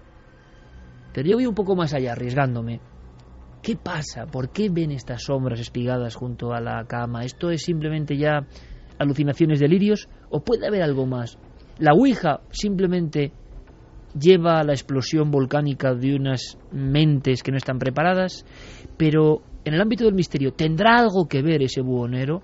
Eh, ¿No será una venta eh, simplemente casual si no hay algo más que se nos oculta? El mal, entre comillas, el mal, lo extraño, los magos negros, yo qué sé, tienen una forma de actuar y nosotros estamos rebajando ese poder con lo racional. Pregunto, ¿eh?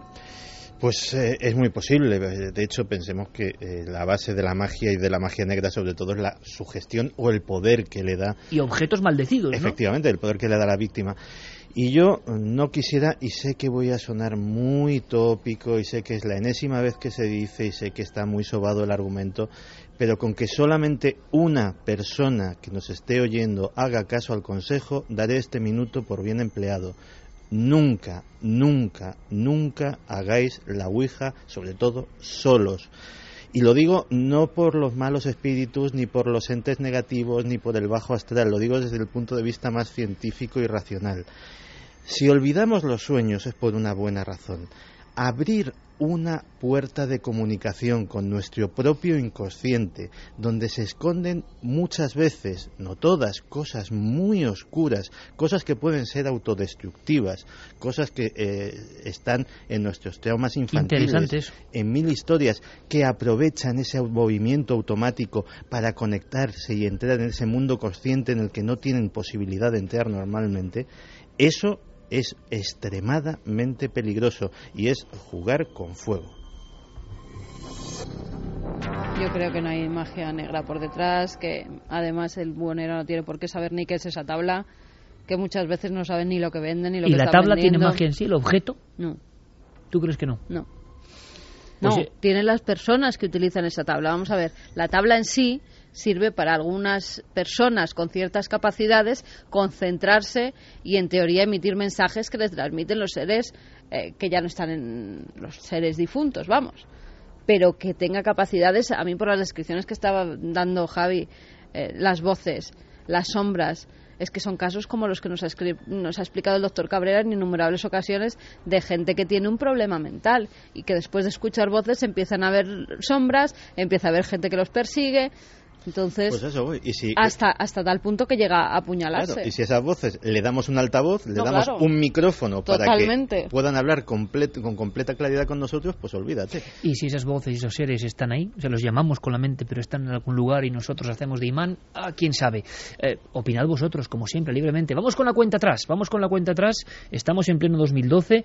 Interesantísimo el caso, Javier, interesantísimo. eh, sobrecogedor también. Siglo XXI, 2012. Sí, sí.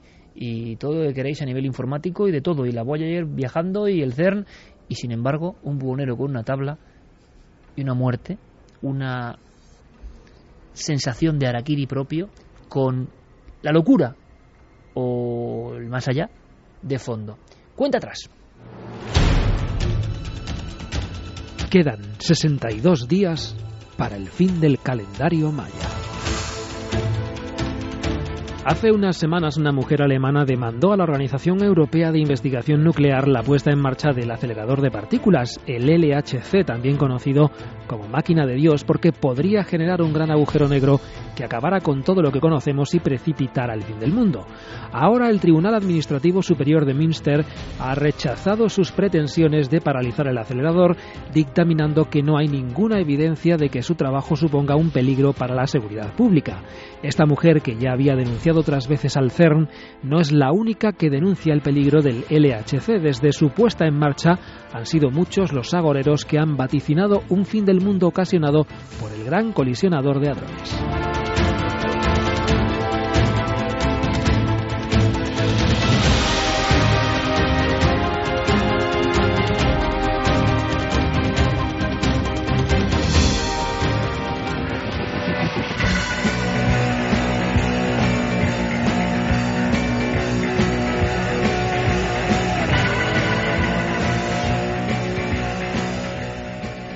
Vamos con algunos mensajes. Rocío Gru nos dice, nunca he hecho la Ouija, pero ahora no se me pasa ni por la cabeza. Pues mira, está bien, Santi. Maricuz Ferrer, Dios, siempre que aparece la famosa tabla, la muerte ronda. No se debe jugar a la ligera. ¡Qué miedito! Mario nos dice, yo creo que la Ouija es la llave para entrar en esa otra dimensión paralela a la nuestra en la que no sabemos muy bien qué hay detrás. Laura Monraval, cuando éramos pequeños lo hacíamos con un simple papel y con monedas. Al final, al final quemábamos el papel y tirábamos la moneda. No sé cómo se nos pudo pasar por la cabeza hacer una cosa así. Bueno, yo creo que lo hemos hecho casi todos. Hay una edad en la que... Es un poco rito Mm. iniciático moderno. Eres mayor, te crees más valeroso, has jugado el espiritismo, sí, y en el fondo es como un rito de tantos que hay de iniciación, ¿no? Fíjate, y pero- siempre sales acongojado. Siempre. Por no Pero decir acojonado. nosotros, eh, cuando hacíamos la Ouija de pequeños, intentábamos contactar con los extraterrestres. Nosotros éramos más del extraterrestre Ah, yo y menos no. del espíritu. Yo no, yo no, yo con los muertos, yo con los extraterrestres no. Harun Wisser, la gente está loca. Hacer semejante cosa no son conscientes. Ángel Poley, increíble, un chaval aterrorizado después de hacer la ouija que escucha voces y le dice a su madre que lo mate. Acaba apuñalándose. A mí me parece que a veces la locura es un cajón desastre, pues como las cosas de niños, cuando no las entendemos, ¿no?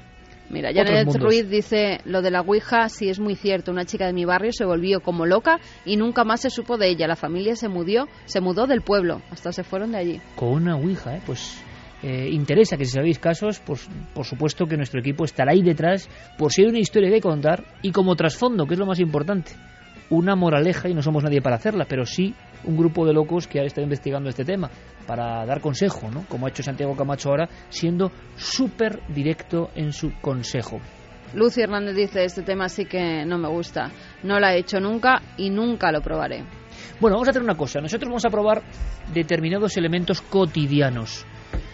Eh, es una información tóxica la que trae Santiago Camacho que hemos trasladado por la fuerza de este tema de la Ouija a la siguiente hora. Y también viene Diego Marañón. Atentos en ikerjiménez.com y en la nave del misterio en Facebook y en Twitter porque eh, Guillermo ya habrá puesto ese cuadro. Un cuadro que tiene una historia, que parece que entró con todo esto, un cuadro maldito, entre comillas, ¿verdad o no? Pero muy atentos, por favor, a el material que trae Santi, que es cotidiano, que todos lo tenemos muy cerca y que por eso mismo el asunto es de interés máximo y casi nunca se cuenta. Ahora, las noticias, como siempre, toda la información de lo que está ocurriendo con nuestros compañeros de los servicios informativos.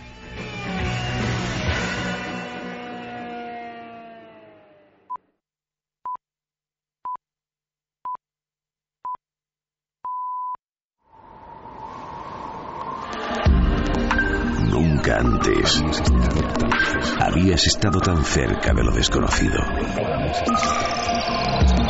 Milenio 3. Cadena Ser.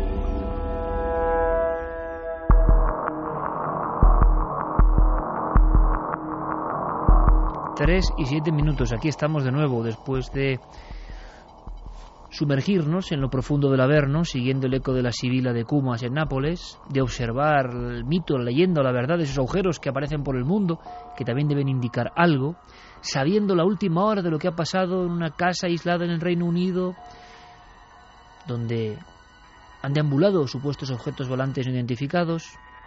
Por supuesto, también nos hemos hecho eco de esa muerte por la Ouija. Muerte que no es leyenda urbana, sino realidad de última hora. ¿Se puede superar todo esto? Yo os digo que sí.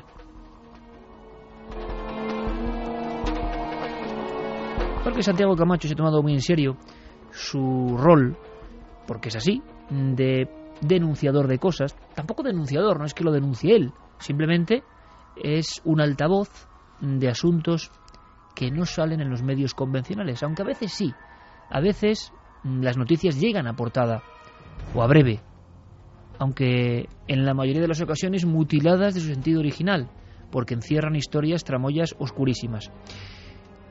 Vamos a extendernos unos minutos en un informe, un informe de la Universidad de California, un informe polémico, un informe que seguramente tenga grandes dosis de verdad, y yo añado, una verdad que espanta.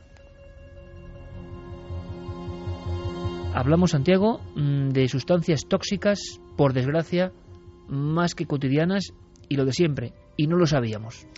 Y no lo sabíamos. Eh, en esta galería de los horrores que están en nuestros armarios. A veces eh, los horrores no son fantasmas que deambulan por nuestras casas, sino que se esconden en frascos, se esconden en nuestro armario de la ropa, se esconden en sitios bastante inofensivos aparentemente. El doctor Isaac Pesá, del Departamento de Biociencias Moleculares de la Universidad de California, va a introducirnos una nueva palabra, el triclosan.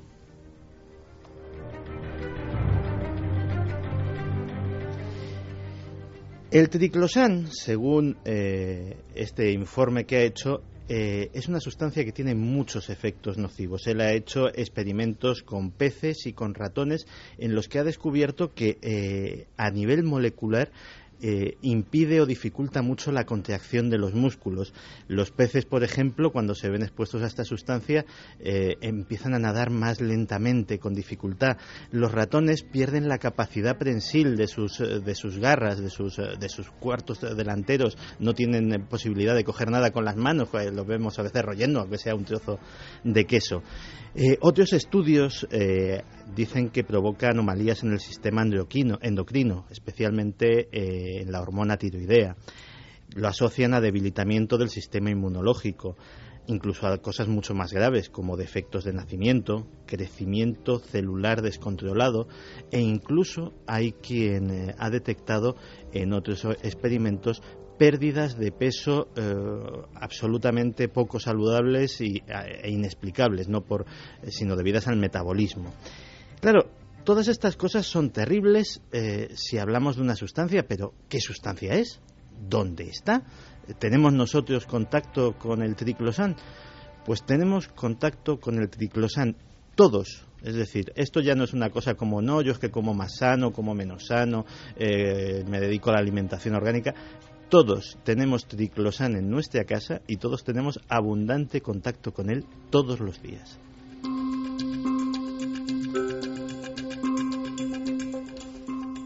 ¿Y dónde está el triclosan? Pues está en eh, multitud de productos. El triclosan básicamente se utiliza como bactericida. Es un bactericida muy potente y eh, de hecho pues está por ejemplo presente en las fórmulas de muchos jabones, jabones con los que nos lavamos las manos, eh, jabones que en principio esa acción bactericida es buena porque lógicamente a través del contacto, sobre todo antes y antes de las comidas, del contacto de nuestras manos con los alimentos, pues al lavárnoslas antes podemos evitar muchísimos contagios y muchísimas enfermedades. O sea, en este caso el triclosan, que lo tenemos identificado, ya un nuevo palabra que no conocíamos, algo nuevo, sí que tiene, digamos, su sitio correcto en estos productos de higiene porque su factor ¿no? Eh, beneficioso ahí está activo y es evidente. ¿Qué pasa? ¿Que está en otros lugares? No, eh, pasa que eh, de entrada, mm, vale, el triclosan no tiene, eh, o sea, nos impide que esas bacterias entren en nuestro cuerpo al tocar nosotros la comida, pero cuando tocamos la comida, lo que entra en nuestro cuerpo es el triclosan. Y si fuera solamente en los jabones, pues con alterar la fórmula de los jabones, pues eh, bastaría. Pero es que está en los productos de higiene dental, en muchos dentífricos, en muchos enjuagues dentales, en muchísimos cosméticos, en desodorantes, en productos de primeros auxilios, es decir, en vendas, tiritas, eh, desinfectantes. Eh, está, por ejemplo, en la composición de la fibra de mucha ropa de cama que para evitar infecciones por ácaros, para evitar malos olores, etcétera, etcétera, pues se le da un tratamiento de triclosan. Pero imagino que habrá algún argumento en contra de todo esto, la cantidad de triclosan. Eh, curiosamente, eh, los estudios que se han llevado a cabo en California eran a dosis muy bajas y los efectos se eh, apreciaban desde la primera toma. Es decir, no estamos hablando de, por ejemplo, lo que, lo que hablábamos del estudio de los alimentos genéticamente modificados, que era a lo largo de toda la vida de la rata, pues la rata terminaba eh, pues dos, tres años después eh, soltando esos tumores tremendos. No, no, aquí los efectos eran casi inmediatos. ¿Y solo, solo este profesor en la Universidad de California se ha atrevido a dar el paso o es el único o es un iniciado o no se lo han cargado antes? Porque uno dice, esto sería una conspiración en toda regla, porque si están tantos productos, Santiago, esto no es normal. No, si, eh, de hecho, si eh, investigamos en, Internet, como siempre recomiendo hacer a nuestros eh, oyentes, y buscamos la palabra de marras, e incluso ponemos peligros del triclosan, encontraremos muchísima información y muchísimos otros estudios que se han hecho y que no han recibido la publicidad a lo mejor adecuada. espera, que sigo con la lista. Menaje de cocina, eh, ¿Menaje? Sí, porque también, lógicamente, pues imagina... Con lo que comes, vamos, lo que te llevas a la boca, los cubiertos, los platos... especialmente cuchillos, eh, etcétera, etcétera, que se les da ese tratamiento, pues también para que... Eh, Bactericida. Efectivamente. Equipamiento informático. Hay, eh, todo el mundo sabe que los teclados de ordenador son... ahora mismo tú estás con el triclosan. Es posible. los teclados de ordenador son una fuente de bacterias importante. De hecho, dicen que mm, hay un teléfono móvil, un teléfono móvil normal, puede tener tantas bacterias, por ejemplo, eh, como la tapa de nuestro, de nuestro inodoro. Es decir, esos estudios están hechos. Eh, ropa, ropa sencilla, o sea, también para evitar, por ejemplo, malos olores. Muchos calcetines de los que eh, se denominan calcetines desodorantes son desodorantes porque tienen ese tratamiento de triclosan que elimina las bacterias. Juguetes, especialmente juguetes para bebés. ¿Por qué? Porque lógicamente se supone que son más higiénicos si tienen ese tratamiento bactericida. Los bebés se lo llevan toda la boca y vosotros lo sabéis mejor que nadie ahora mismo. Electrodomésticos neveras, etcétera, etcétera, que también para evitar malos olores, etcétera, etcétera. entonces vivimos ahora mismo en una cárcel de triclosan, porque el mundo eh, no se ha hecho de esta Totalmente. forma, intentando ser bactericida. Se producen centenares y centenares de miles de kilos de triclosan al año.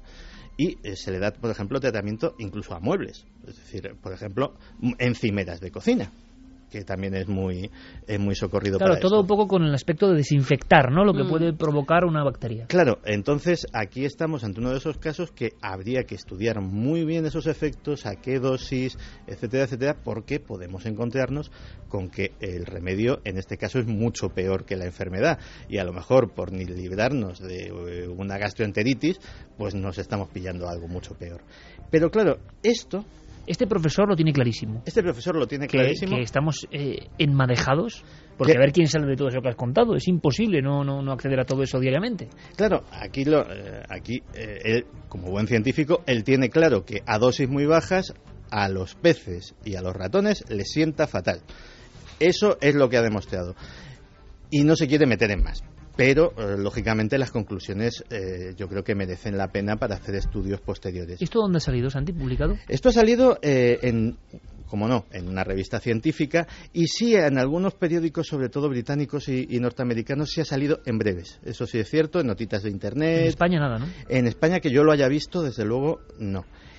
Entonces eso me ha llevado, porque estábamos eh, dándole, llevábamos ya casi desde la temporada pasada dándole mucho carrete al tema de la comida, pero claro, esto ya no es comida. Esto es una cosa que no tiene nada que ver en teoría con la comida y también puede ser perjudicial. Y me he preguntado eh, qué eh, puede haber de malo, por ejemplo, en nuestra ropa. Nuestra ropa, la que nos ponemos. Y a través de un informe de Greenpeace me he encontrado con otra palabra terrible, los nolifenoles.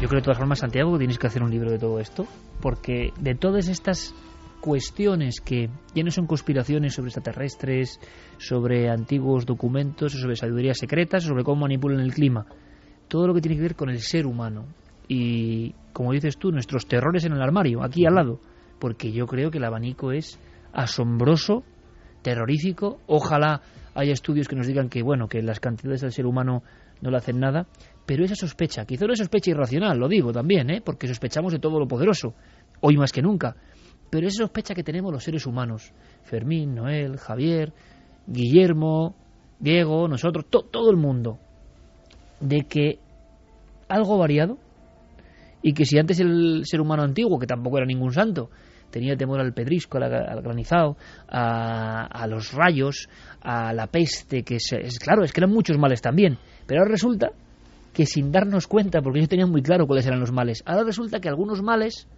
son como fantasmas, nunca mejor No dicho, cuando se convivimos, porque ¿no? es Que, es que antes, cuando los colchones eran de lana de oveja, también tenían enfermedades. claro. Entonces, o por una cosa, o por no tener demasiada higiene, o por tenerla demasiado, al final nos morimos. Lo que ocurre es que no solo nos morimos, que eso todo nos va a ocurrir y, Enfermamos. y habrá, pero claro, la sensación de una sociedad con nuevas enfermedades que nadie sabe por qué tanto, eh, de qué forma y que luego esa especie de, de- de poco eco, ¿no? Para estas noticias, no sé, nos sorprende mucho, nos sobrecoge y hablaba Santi de de ese otro nombre que también da miedo. Nonilfenoles. Los nonilfenoles, eh, primero vamos con, son una toxina que eh, imita a las hormonas femeninas alterando el desarrollo sexual y afectando al sistema reproductivo. Además es De un- los seres humanos. Sí, sí, claro. Además, es un alérgeno eh, muy potente. Eh, de hecho, a mí me ha pasado y puedo contar la experiencia perfectamente. Pues te compras unos pantalones en un gran almacén, unos pantalones de muy buena marca y como eres un ansioso, pues eh, te los pones ese mismo día sin haberlos lavado ni nada por el estilo. Y te da una reacción alérgica brutal. Dices, bueno, pero ¿esto qué es? 100% algodón. Yo no soy alérgico al algodón, pues puedes tener una alergia a las fibras textiles y tal. Lo lavas, aquello se acaba. Los culpables posiblemente sean los nonilfenoles, porque eh, es una sustancia muy peligrosa, prohibida por completo en la Unión Europea, pero toda esa ropa que nos ponemos, o la gran mayoría de ella, no se hace en la Unión Fabricada Europea. en otros países. sí. Claro. En el proceso de fabricación, Está muy de moda ahora en las noticias. en el proceso de fabricación, en esos países donde no está prohibida esa sustancia y donde hay casos muy graves de envenenamientos colectivos de operarios de tal o cual fábrica textil, Pero ¿y cómo es posible? O sea, uno de verdad, perdóname Santi, en este momento en que además eh, Carmen asentía, ¿cómo es posible que, que esto ocurra? O sea, ¿en qué mundo vivimos, no? Eh, dice Santiago Camacho, como en otros muchos temas de sus conspiraciones, no como en otros países la normativa, pero bueno, y nadie cambia la normativa. Pero esto qué cachondeo es, cuando está la salud humana en juego, y tampoco debe ser No, tan difícil cambiar una normativa normativa. no, esa normativa, ese país si no quiere no la puede cambiar. Lo que no tenían es que dejar entrar en la Unión Europea Bueno, pero Y de para- hecho no entra. pero- ropas con, con pero ese que en un componente. país, sea el país X, cualquiera, sabiendo que esto está de fondo, no cambie su normativa, también son unos sanguinarios de alguna forma. Es decir, la salud de su pueblo le importa. Pero entonces uno empieza a pensar que de verdad esto, esto estamos ya, estamos al borde del abismo, ¿eh? Pues el proceso de el proceso de fabricación implica los nonilfenoles. ¿De qué forma? Se utiliza en el lavado, en el lavado de las prendas o en el lavado de las fibras, muy especialmente en los pantalones vaqueros, para darles ese aspecto envejecido, para darles esa textura especial, etcétera, etcétera. Se aclara Claro, y- adecuadamente. y- Lo que antes era lavado la piedra, ahora lavado en onifenol de este. sí, y de hecho, bueno, hay cosas, esta por ejemplo es inofensiva, pero lo- eh, hace, hace tiempo en la sección esta de visado para el futuro lo mencionaba, Sí. las lavadoras de plasma. Sí, o sea, señor. para la competitividad en la industria del vaquero es una cosa que merecería Claro. documental aparte. Y aquí, por ejemplo, en la cadena SER y en este programa Milenio 3, y tenemos que decirlo, llevamos muchísimos programas, muchos cientos de programas, siempre hemos tenido libertad absoluta, pero da la sensación de que este tipo de noticias, claro, no interesan a nadie. Porque a ver si resulta que el de los pantalones vaqueros va a patrocinar no sé qué, entonces, claro, no puedes contar eso. Si es que ya nadie se puede librar de eso, no son solo los pantalones vaqueros, es que ya te viene ropa de todas partes y además la compra es de diseñadores, de no diseñadores, todos lo llevan a fabricar allí porque es mucho más barato Sí, pero- y pueden sacar mucho más beneficio. Pero lo decíamos la lo semana cual, pasada con la comida. Es una sensación de industrialización del mundo que puede estar muy bien para algunas cosas, pero para otras es evidente que no. Es evidente que por ganar ese rendimiento, yo no voy a decir están envenenándonos, ¿no? Pero ¿A ti claro, te pasó con una camisa y tú no eres alérgico a nada? sí, es verdad, es verdad. Pues esa es, esa es la contestación, efectivamente. Si se hace el proceso de fabricación de una forma adecuada, pues se aclara de una forma conveniente y no debería, en teoría, quedar rastro ni traza. Pero a veces no se hace de una forma adecuada. A veces se hace con prisa, a veces la maquinaria Sí, falla. hay que enviar los paquetes de no sé cuántas mil ventas de inmediato porque si no, no se compran, lo de siempre. y una partida de X miles de prendas, pues sale completamente impregnada de la sustancia, que no va a haber perros entrenados para olerla en los contenedores de las fronteras y que lógicamente termina llegando a nuestras estanterías. Pero eh, vamos a bajar un poquito. Estábamos en los pantalones, vamos a los zapatos. Hace un año, un año y heridas pico. horrorosas, ¿eh? Que yo he visto fotos por internet, pero heridas que parece que se, que se han quemado los pies literalmente, que los han metido Por en el una olla de material agua de los hirviendo. zapatos, no por el uso, sino por el Por material el de los material, zapatos. por el material. La, la causa de la famosa partida, que aquí en España se tuvo que retirar una gran cantidad de zapatos, en este caso procedentes de China, eh, era el dimetilfumarato. El dimetilfumarato provoca unas reacciones alérgicas absolutamente brutales. Eh, las, eh, las víctimas, eh, pues efectivamente presentan síntomas parecidos a la de una quemadura, como si se hubiesen escaldado eh, con agua hirviendo. O sea, realmente una cosa tremenda. Pero nosotros hemos tenido ese caso puntual, dices, bueno, zapatos chinos, fabricación barata, tal. Una eh, sociedad, concretamente la Sociedad Sueca para la Conservación de la Naturaleza, muy prestigiosa en su terreno, decidió irse a eh, las zapaterías de Estocolmo y eh, en todas las gamas, en todos los precios, en todos los barrios, pues coger muestras de zapato masculino y femenino y ver qué encontraban. ¿Qué encontraron? Arsénico puede provocar cáncer. Cadmio puede provocar cáncer. Cromo puede provocar asma, alergia y cáncer. Níquel puede provocar también alergia y cáncer. Aminas aromáticas que ¿qué pueden provocar? Cáncer. El famoso dimetilfumarato que curiosamente tiene los síntomas más llamativos, pero de todas las sustancias es la más inofensiva, y formaldehído que también puede causar importantes Pero alergias e imagínate importantes que la reacciones. clave, es decir, en la conspiración, es inconcebible. Claro, el ser humano es un lobo para el ser humano y si está el dinero por medio ya está claro. Pero imagino que los científicos de cada país son conscientes de lo que está pasando. Imagino también que lo único que nos salva ya de esto, de esta hecatombe, ¿no? del propio consumismo del mal, de productos que no están bien, es la cantidad, vuelvo a repetir, ¿no? Que, que en ese país X, el que sea, se admite esa fórmula porque habrán hecho algún test a la contra que diga que eso no provoca cáncer. Porque si no, ¿cómo van a...? En el fondo, eh, efectivamente, sobre todo en los casos de, de los metales como el cadmio, el cromo y el níquel, las exposiciones tienen que ser enormes. Pero efectivamente, los. eh, Porque si no, igual Santiago vamos a alarmar un montón, ¿no? No, no, o sea, vamos a Tiene- ver. Tiene que haber algún... Tiene que haber algo que se nos escapa de que por lo menos digan que tiene que haber una cantidad grande, y digo yo, Pero volvemos otra vez al dilema que teníamos con la ropa y lo que muy bien ha expresado Carmen. El problema proviene de los procesos de curtido y tintado de las pieles en países donde las legislaciones sanitarias no son precisamente las más estrictas y del se mundo. aprovecha para hacerlo allí. ¿Ves? Que los Claro. zapatos de Elda no pasaban.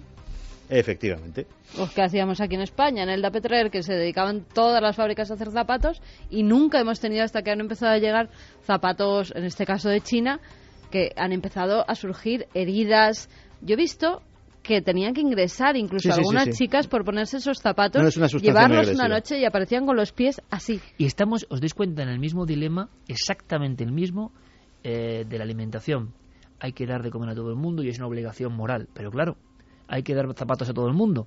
Y los precios son sin competencia. Pero claro, si luego te hace estas heridas y daña tu salud, ¿qué demonios de laberinto es este, no? O sea, ¿cómo se sale de esto además? Pues que antes se tenían unos zapatos buenos y te duraban todo el año. Y ahora tenemos que tener 50 para cada modelito, Ujú. hechos una mierda. Porque es que es lo que es. O como. No, no, es que soy muy clara siempre. Bueno, el último disgusto de la noche nos los da eh, una institución británica muy prestigiosa que es la Royal Society of Chemistry, la Real Sociedad de Química Británica, que eh, ha demostrado científicamente que cuatro compuestos tóxicos mm, comunes presentes en los pegamentos de las etiquetas adhesivas de los supermercados son capaces de traspasar el plástico de los envases y llegar hasta la comida que contienen dentro. Y recomiendan que no se le pongan etiquetitas adhesivas a las cosas. Pero esto o es- al menos que se cambien los, que se esto cambien está, los esto está muy bien, esta recomendación, después de 28 años poniendo las pegatinas encima de la fruta, encima del... Está, está perfecto. O sea, es decir, estamos en un mundo donde De o llega el 2012 de verdad, o yo me cojo el taparrabos y me voy a la caverna y no salgo ya. Porque claro, dices, ¿dónde está el paraíso perdido? ¿Esto qué es? Los del taparrabo en la caverna También también, lo pasaba muy lo mal, pasaba muy pero mal, por ¿eh? lo menos, no- bueno, tampoco identificaban el virus cuando venía, claro, y les No. mataba.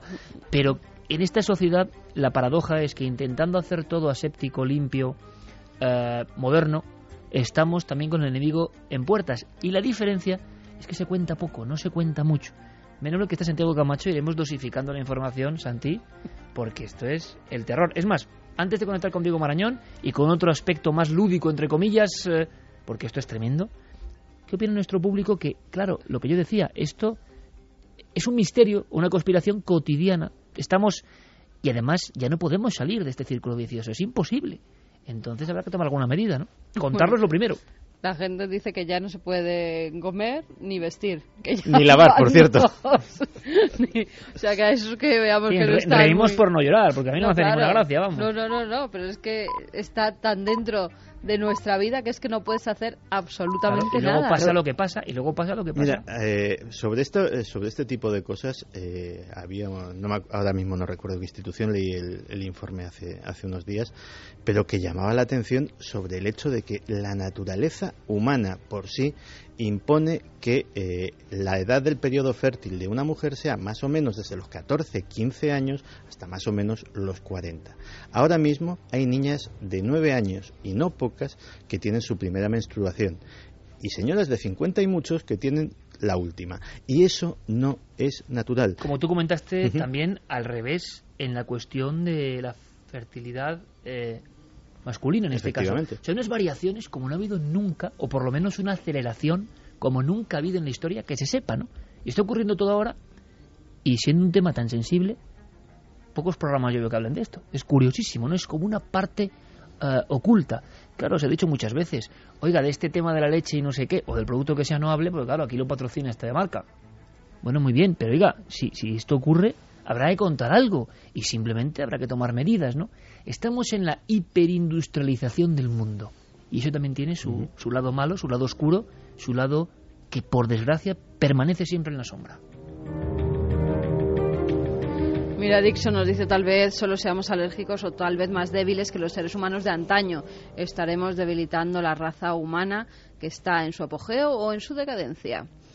Omlesa dice, yo he visto unas heridas en los pies por unas chanclas de los chinos impresionantes. Parecía como necrosis. A mí ni se me ocurre. Javier García, ¿pensáis que no hacen lo mismo con la comida? Sí, sí, ya lo No, contó ya. Francisco García dice, ¿por eso llevan esas bolsitas dentro de los zapatos para la humedad? Eh, pues no tengo ni idea, porque eh, la verdad es que eh, también por lo visto, y ahí no, no he profundizado todavía, en las bolsitas de la humedad también hay, eh, porque normalmente se utilizan eh, geles de silicio para evitar ese tipo de cosas, pero también hasta en eso, que es una bolsita minúscula que tiene que tener un coste de una fracción de céntimo, hasta en eso se ha buscado ahorrar y también ya se están probando otras sustancias que también pueden ser Es buscando ahorrar la Que yo en amortización. la vida había visto esas bolsitas para la humedad hasta hace unos años, que te las meten en los bolsos, en los zapatos. en- Leí hace poco una, sí, bueno, leí hace poco una columna muy reciente de Sánchez Dragó que hablaba un poco de la sociedad de la amortización, o sea, todo es por lo que vale y lo que rentabiliza. Entonces, claro, esto ya es decir el naufragio, el naufragio. Yo espero, hombre, no quiero ser negativo, pero te enteras de cosas que dices, ¿cómo, cómo puede ser esto? Bueno, sí, fíjate si estamos, o sea, en el fondo no puedes luchar. Eh, una de las últimas noticias que lo comentaba el otro día precisamente con, con nuestro buen amigo el doctor Gaona, eh, que era que en el agua de grifo, en el agua de grifo mm, de todas las ciudades españolas, europeas, norteamericanas, hay cantidades mm, detectables eh, con análisis de ansiolíticos y de antidepresivos. No porque la CIA esté buscando calmarnos, sino porque sencillamente se eliminan por la orina y las depuradoras de agua no están capacitadas para eliminar esas sustancias del agua, con lo cual vuelven otra vez al ciclo y no puedes escapar. Germán López dice tantos cánceres tienen que tener algún origen. La gran cantidad de productos químicos que hay por todos lados al final pasan factura. Nos decía también Elkin, los bactericidas siempre son perjudiciales en cierto grado, pero lo que sí es seguro es que las bacterias matan cada año a mucha más gente que el triclosan. Interesante también, ¿eh? es cierto. decir, personas que dicen que, oye, que, que- que aunque esto sea malo, la bacteria es peor. Muy No, interesante y, y le agradezco la El punta. ciclosan cumple una función. De lo que se trata es, sabiendo que es perjudicial en cierto grado, como muy bien dice este oyente, de eh, empezar a investigar una alternativa. Es decir, no decir, oye, lo vamos a prohibir mañana, porque a lo mejor es necesario, pero vamos a empezar a investigar algo que cumpla la misma función y sea absolutamente inocuo. Manu San Rafael nos decía, a partir de ahora pienso lavar toda la ropa que me compre. Lo de la alergia esa me pasó a mí y no sabía de qué era. He visto a Javier Pérez Campos antes en la redacción tirando su, su nueva chaqueta a la, a la basura, repentinamente. O sea, le ha dado un arrebato, eh, sabía que Santi iba a hablar esto y, y su... su- Crea un material muy extraño, además. o sea Además, que- tú lo has dicho. Sí. Es un color claro, es muy de, de reportero Sí, antiguo, pero un extraño material. Una tela bizarra. Como diría Giovanni Serrador, una extraña piel.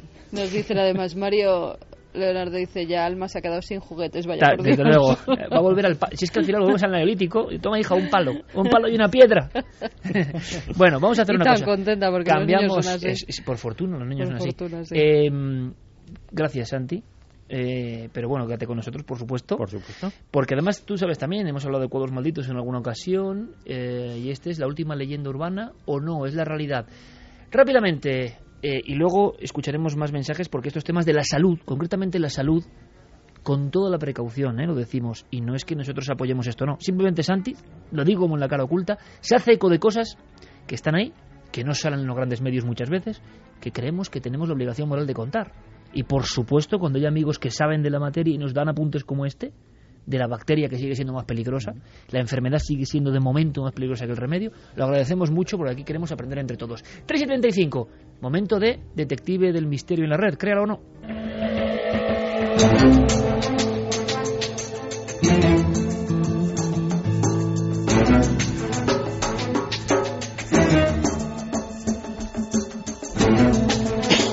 A mí lo que me pasa es que de verdad, cada vez me entero de más cosas, ¿eh?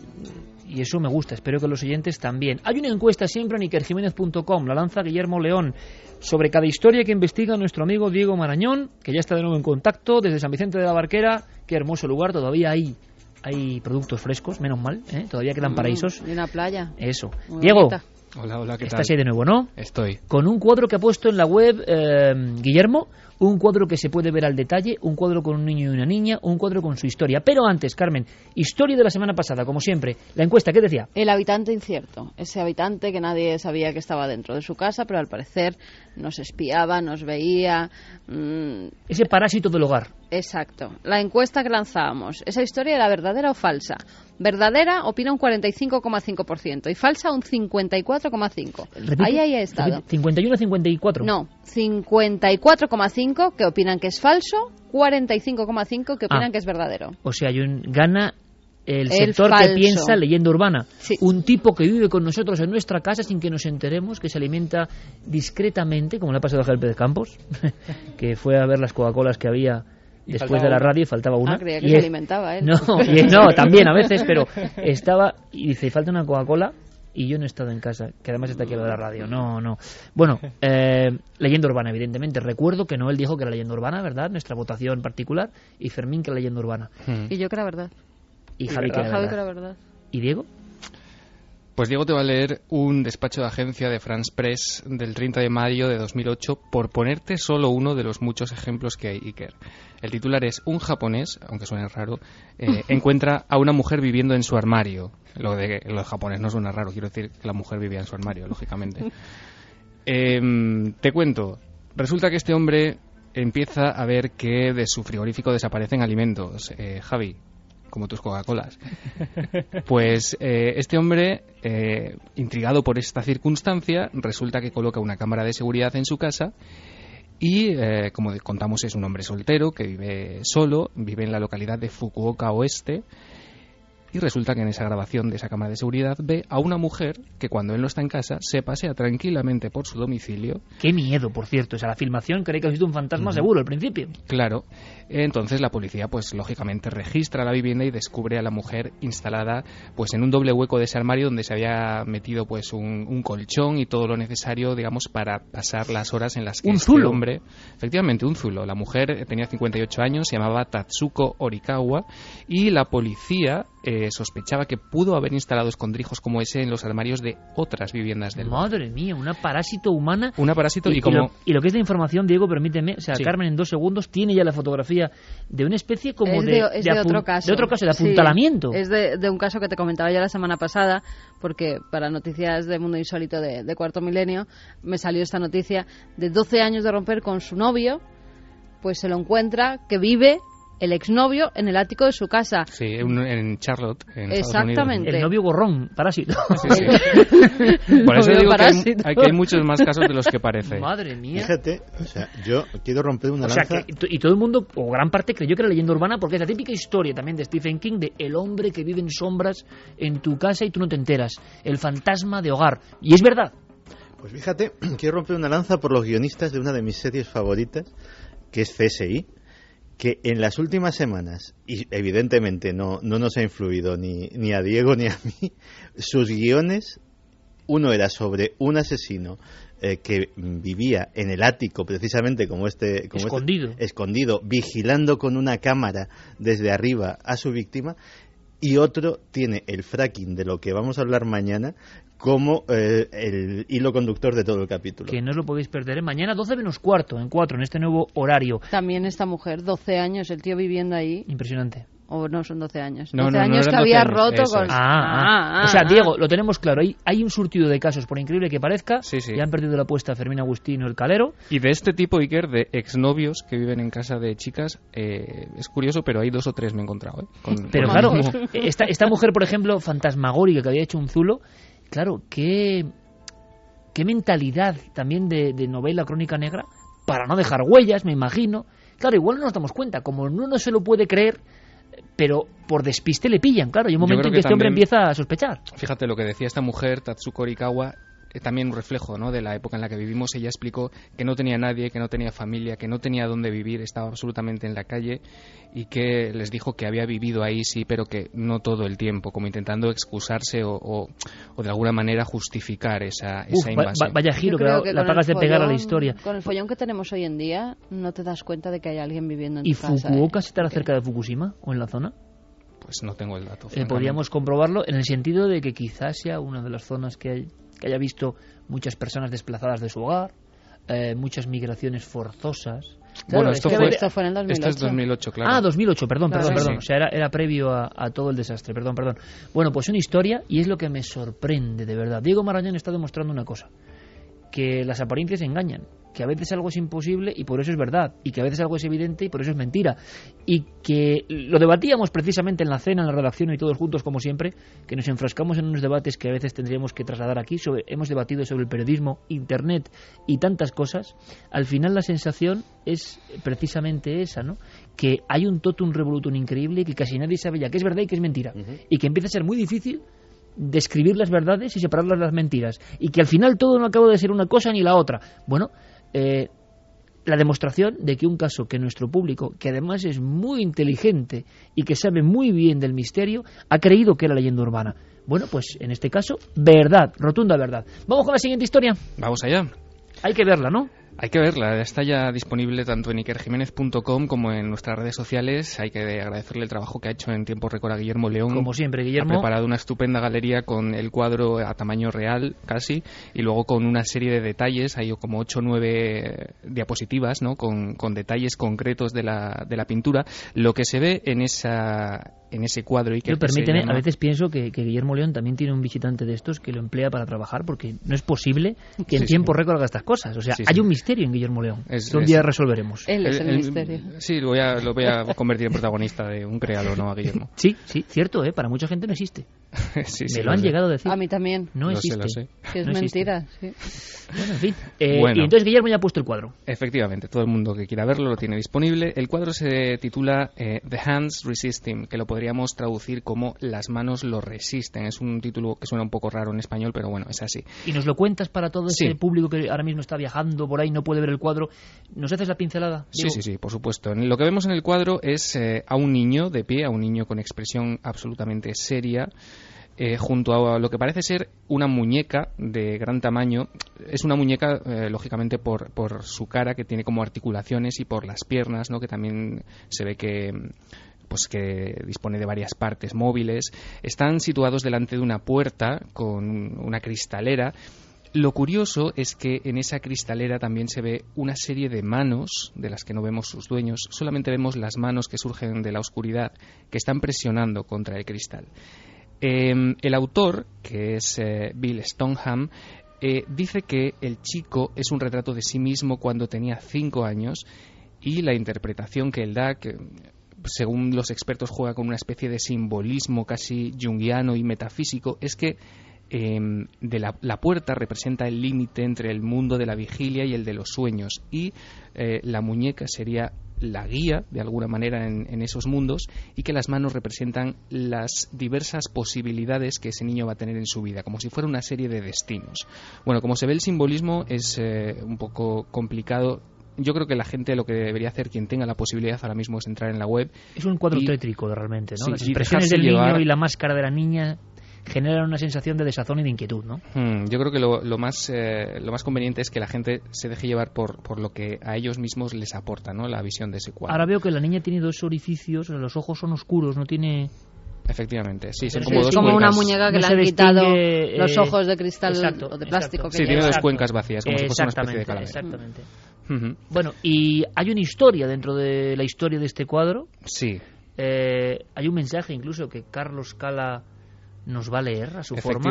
Eh, cuéntanos la, la prehistoria de este mensaje, ¿qué se sabe? Bueno, pues eh, digamos que el cuadro por primera vez se pinta en 1972, como digo, el autor es Bill Stoneham.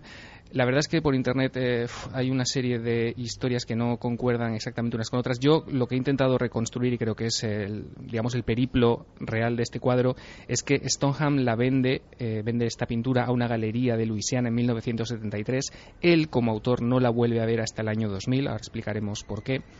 Pero en fin, la, la pintura va pasando por distintos dueños, incluso la compra el actor John Marley, que para que la gente lo identifique es el personaje de Jack eh, Walsh, el magnate de la industria del cine que en El Padrino se encontraba con una cabeza de caballo decapitado en su Hombre, cama. una de las escenas más célebres del cine de los últimos 40 años. ¿no? Ese hombre compra esta pintura, un año después muere. Eh, Compra la pintura y muere. Sí, un año después de adquirirla. El crítico que le aconseja comprar esa pintura muere también eh, un año después, más o menos, de, eh, bueno, de, de- de recomendarle ¿no? esta adquisición.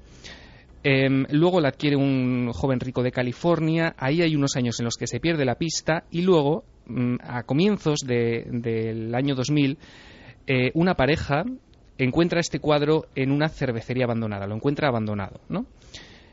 ¿Y qué pasa? Es ahí cuando se empieza a forjar, digamos, la leyenda y cuando empieza a convertirse prácticamente en un viral en Internet. Resulta que esta pareja decide ponerlo a la venta en un conocido portal de subastas y de compraventa. Em, ellos cuentan una historia que es eh, bastante peculiar. Ellos dicen que cuelgan esta pintura en el cuadro de su, en perdón, en la habitación de su hija pequeña y que una noche, eh, tras colgar esta pintura ahí, la niña Lo va- escuchamos, Diego, ¿te parece? Sí, sí, sí, Escuchamos el mensaje directamente de Carlos, que es tal y como parece. Perfecto, son unos fragmentos en los que explican parte de esta historia y luego Perfecto.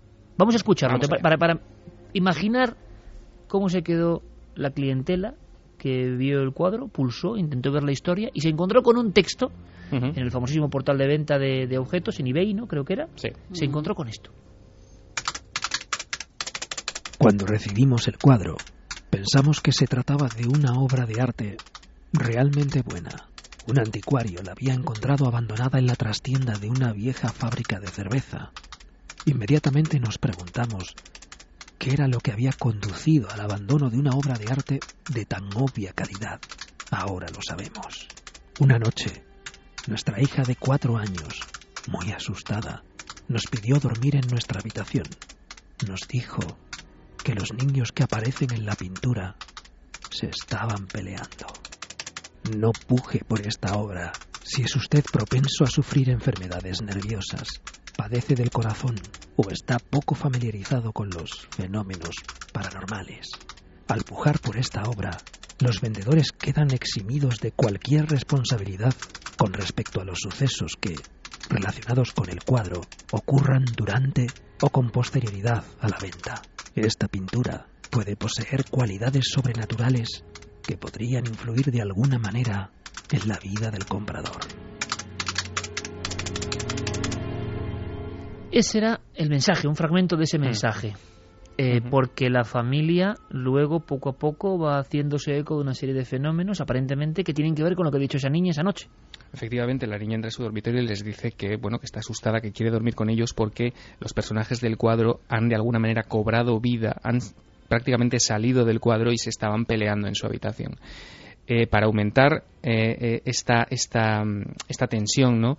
Eh, los vendedores eh, incluyeron una cláusula, que es el segundo fragmento que hemos escuchado, una especie de cláusula de exención de responsabilidad en el anuncio que los eximía de, de- de cualquier cosa si la pintura era adquirida y si ocurría algo a ese nuevo vendedor. En fin, la historia, la maldición se extiende rápidamente por los usuarios de Internet. La gente empieza a comentar en el anuncio de este portal que simplemente con ver esa foto pues empiezan a sentirse mal, que tienen experiencias eh, desagradables, que sienten Solo con mirar el cuadro a través de la web. Efectivamente, se habla de reacciones extrañas, incluso de bebés, de animales eh, que, que lo ven. Y, en fin, la, la cosa llega a tal punto que ese anuncio, Iker, eh, es visto más de 30.000 veces en menos de 30 días. Es cierto, yo no sé si es parte de leyenda, ahora dejaremos clara la pregunta. No sé si preguntaremos, Diego, si existe el cuadro realmente. No, el cuadro sus- existe, eso lo podemos decir ahora. Eso es verdad. Sí, sí, sí. vale, sí. primera parte de verdad. Y ahora añadimos, y cuidado con Diego, ¿eh? que siempre tiene la sorpresa donde menos se lo espera. Si los fenómenos, por ejemplo, que rodean al cuadro son verdad, ¿no? Esa es la pregunta. Eh, eh, hay una cosa, es cierto, se cuenta, se dice y resolveremos la próxima semana. Y ahora veremos, eh, Carmen, qué dice, qué, qué le inspira. Esto me interesa mucho, ¿no? La visión del arte como catapulta de misterios. Eh, ¿Qué, qué ven nuestros oyentes cuando miran ese cuadro que está ya en inquietud.com?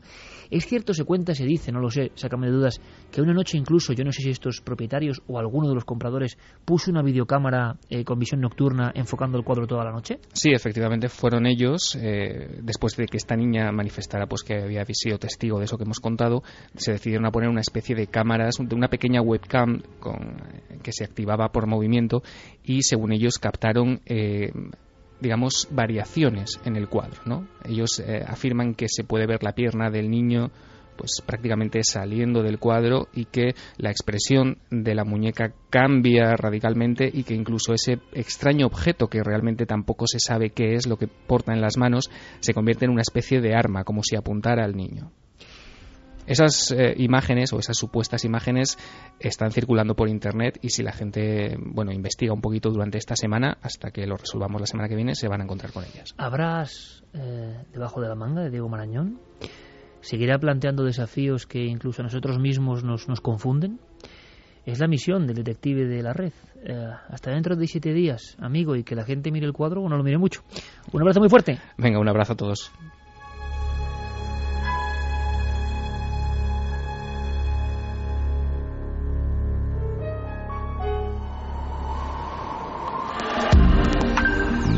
Antes habías estado tan cerca de lo desconocido. Milenio 3. Cadena Ser.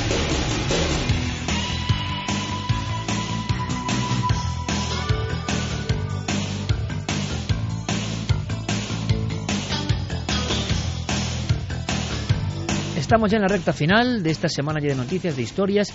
Escuchando esto que cuenta Diego Marañón o la historia del túnel con el perro que ha contado antes Santiago, uno recuerda, yo lo he hecho en alguna ocasión, hablando de libros y de determinados misterios, esa inscripción ¿no? de, de con el hombre pez, que me parece maravillosa, ¿no?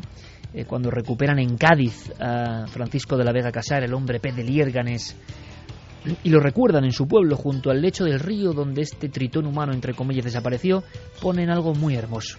Dice, esta historia, si no fue verdad, mereció serlo.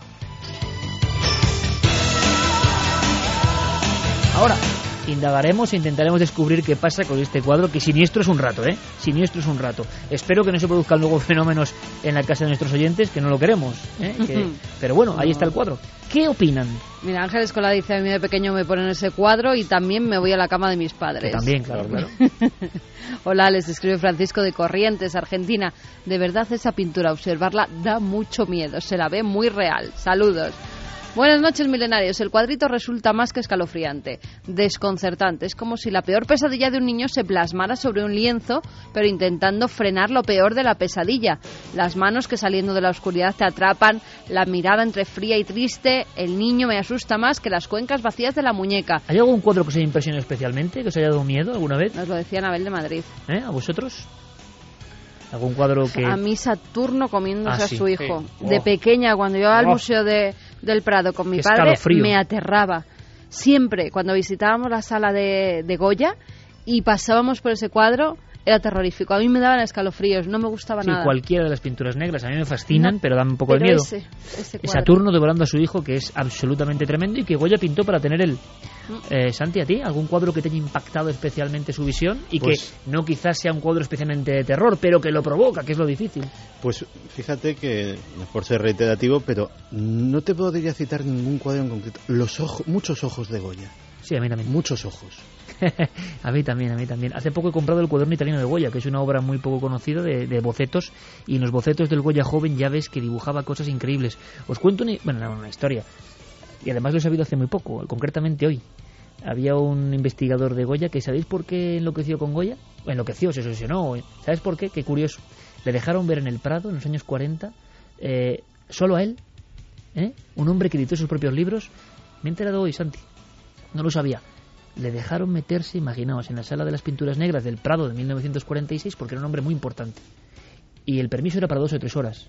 Salió a las 12 horas y cambió su vida para siempre. Sabes que el arte tiene esas cosas, ¿no? ¿Y a ti, Javi? Pues hay uno que es eh, de Zuluaga, de Ignacio Zuluaga, Las Brujas de San Millán. es verdad, es verdad, es Ese verdad. cuadro mítico Es que está inspirado en una historia terrible, además, en una casa marcada, y que además a mí me contaban eh, familiares de Zuluaga que esas viejas desdentadas que aparecían en el cuadro eran mujeres reales que vivían en Segovia en la época y que Zuluaga incluso y luego después familiares posteriores iban señalándolas por la calle diciéndole, mira, esa es la mujer que salía en el cuadro. Que vaya nuestro público al Prado, que vayan al Museo del Prado y encontrarán algunas eh, pinturas que dan tanto miedo o tanto impacto y son obras maestras como esta que es muy evidente que quiere causar terror. Pero claro, el terror real se causa cuando no se quiere causar ese terror, cuando está ahí por naturaleza propia, ¿no? Inmanente y se refleja. Seguimos. Alex Moreno dice a mí lo que me da yuyu del cuadro son las manos de la puerta. Iván Tudela, a mí ese cuadro me da mucha impresión. Los dos críos esos que salen parece que no tienen alma, como si estuvieran huecos por dentro. Dixon, esta pintura con manos sin dueño que se reflejan en el cristal, ¿serán almas que están atrapadas en el otro lado del espejo? Ryan dice, me estremecí, qué miedo, parecen muñecas de porcelana. Janet, qué impresionante, es algo que hiela la sangre. A mí la cara del niño se me representa a un ser carente de alma y lleno de odio, como si fuera un cazador de almas o algo así, nos dice Mario. Lorena, el cuadro de los niños da miedo. Ella no tiene ojos y manos pegadas al cristal. Mucho, muchísimo Bueno, si miedo, al- mucha si impresión. algún espectador, algún oyente ha sufrido alguna visión o algo parecido, le ha impresionado mucho, que nos lo cuente, por supuesto. Nosotros ya de alguna forma empaquetamos nuestros bártulos porque mañana tenemos sesión televisiva, repito, a las 12 menos cuarto, 23.44 en concreto, según me dicen, y necesitamos todo vuestro apoyo porque es verdad que ahora mismo eh, es una franja importante y vamos a contaros muchas cosas. Entre otras, aparte de eso que Sati ha denominado como fracking y que yo no había oído en mi vida, y Santi nos lo va a contar con imágenes en su cara oculta que está rompiendo realmente estructuras. Mañana recordamos, lo dejamos caer, sin decir el nombre incluso, para que todo el mundo se quede, seguramente la historia, bueno, algunos compañeros, eh, cuando Carmen pasaba ya la documentación la información, solo digo esto, han tenido pesadillas y han soñado con todo esto. Es una historia, se cumplen 100 años, ocurrió en Estados Unidos y es de lo más horrible, pero tiene que ver con lo paranormal que hemos contado nunca. Sí, vamos a contar una historia bastante tremenda de un crimen nunca resuelto y que, como bien decía, se ha cumplido el centenario. La persona ya habrá muerto, pero salió indemne de esas ocho vidas que una noche se llevó por delante. Bueno, eh, simplemente da- damos un dato, ¿no? Muertos en sus propias camas y con un misterio tremendo. Mañana lo contamos todo eso y algunas cosas mucho más amables, claro, menos mal, si no. Eh, Fermín Agustino del Calero, ha sido un auténtico placer. Hasta la próxima semana, compañeros. Santi, que mañana te espero ante las cámaras para enterarnos de una cosa que está causando una gran polémica en nuestro propio país. Las conspiraciones a veces no están muy lejos. No, las conspiraciones no están muy lejos y la gente del norte seguro que sabe de qué le estamos hablando. Ha habido una manifestación en Vitoria en, contra de esto, con mucha gente. En Vitoria, en Burgos, eh, por toda esa parte seguro que las palabras sí que les suenan. Y también aparecen perforaciones. Sí, tiene mucho que ver con el tema de esta noche. Santi, gracias por todo, como siempre un honor. Un honor estar aquí. Javier, hasta la próxima aventura, que has vivido aventuras misteriosas hace muy poquito tiempo y pronto las conoceremos con uno de los casos que surgieron precisamente en la noche de radio de hace unas semanas. Que descanses, que sé que estás a tope de varios viajes y que en siete días aquí, compañero. Gracias, Iker. Un abrazo y nos sorprenderemos porque ha habido sorpresas en esa investigación. Una vez más, una vez más. Y es que, ¿qué ocurre en la investigación? Que a veces, a veces, algunas veces, el destello del misterio se puede aparecer. Mañana en la tele nos vemos con esa historia. Carmen. Claro que sí, a las 12 menos cuarto, que esté todo el mundo muy pendiente. Gracias por la audiencia de la semana pasada, gracias por estar ahí, gracias por hacernos caso, de verdad, que nos decís, pues antes, antes, tenéis que poner antes. Nosotros hemos dicho la cadena, que es que nos lo dicen por la calle muchísimo. Pues bueno, nos han hecho caso, ahora no hagáis que nos retrasen otra vez. Exactamente. Ahí os queremos a las 12 menos cuarto. Exactamente. Bueno, que ha sido un placer como siempre. Nos hemos puesto delante del micrófono amarillo para contar un montón de cosas, para pasarlo bien, para pasarlo mal y para, bueno, deslizar historias que habitualmente no se cuentan, pero que son importantes para todos nosotros. Importantes para el género humano en esta especie de debacle o de situación tensa, extraña en la que estamos viviendo todos. Por eso mismo, como sabemos que hay mucha apretura, espero que la radio sirva a veces como bálsamo para pasar dos horas y media pensando en otras cosas a veces maravillosas. Feliz semana, amigos. Os queréis con las noticias. Hasta dentro de siete días en Milenio 3 en la cadena Ser. Milenio 3. Cadena Ser.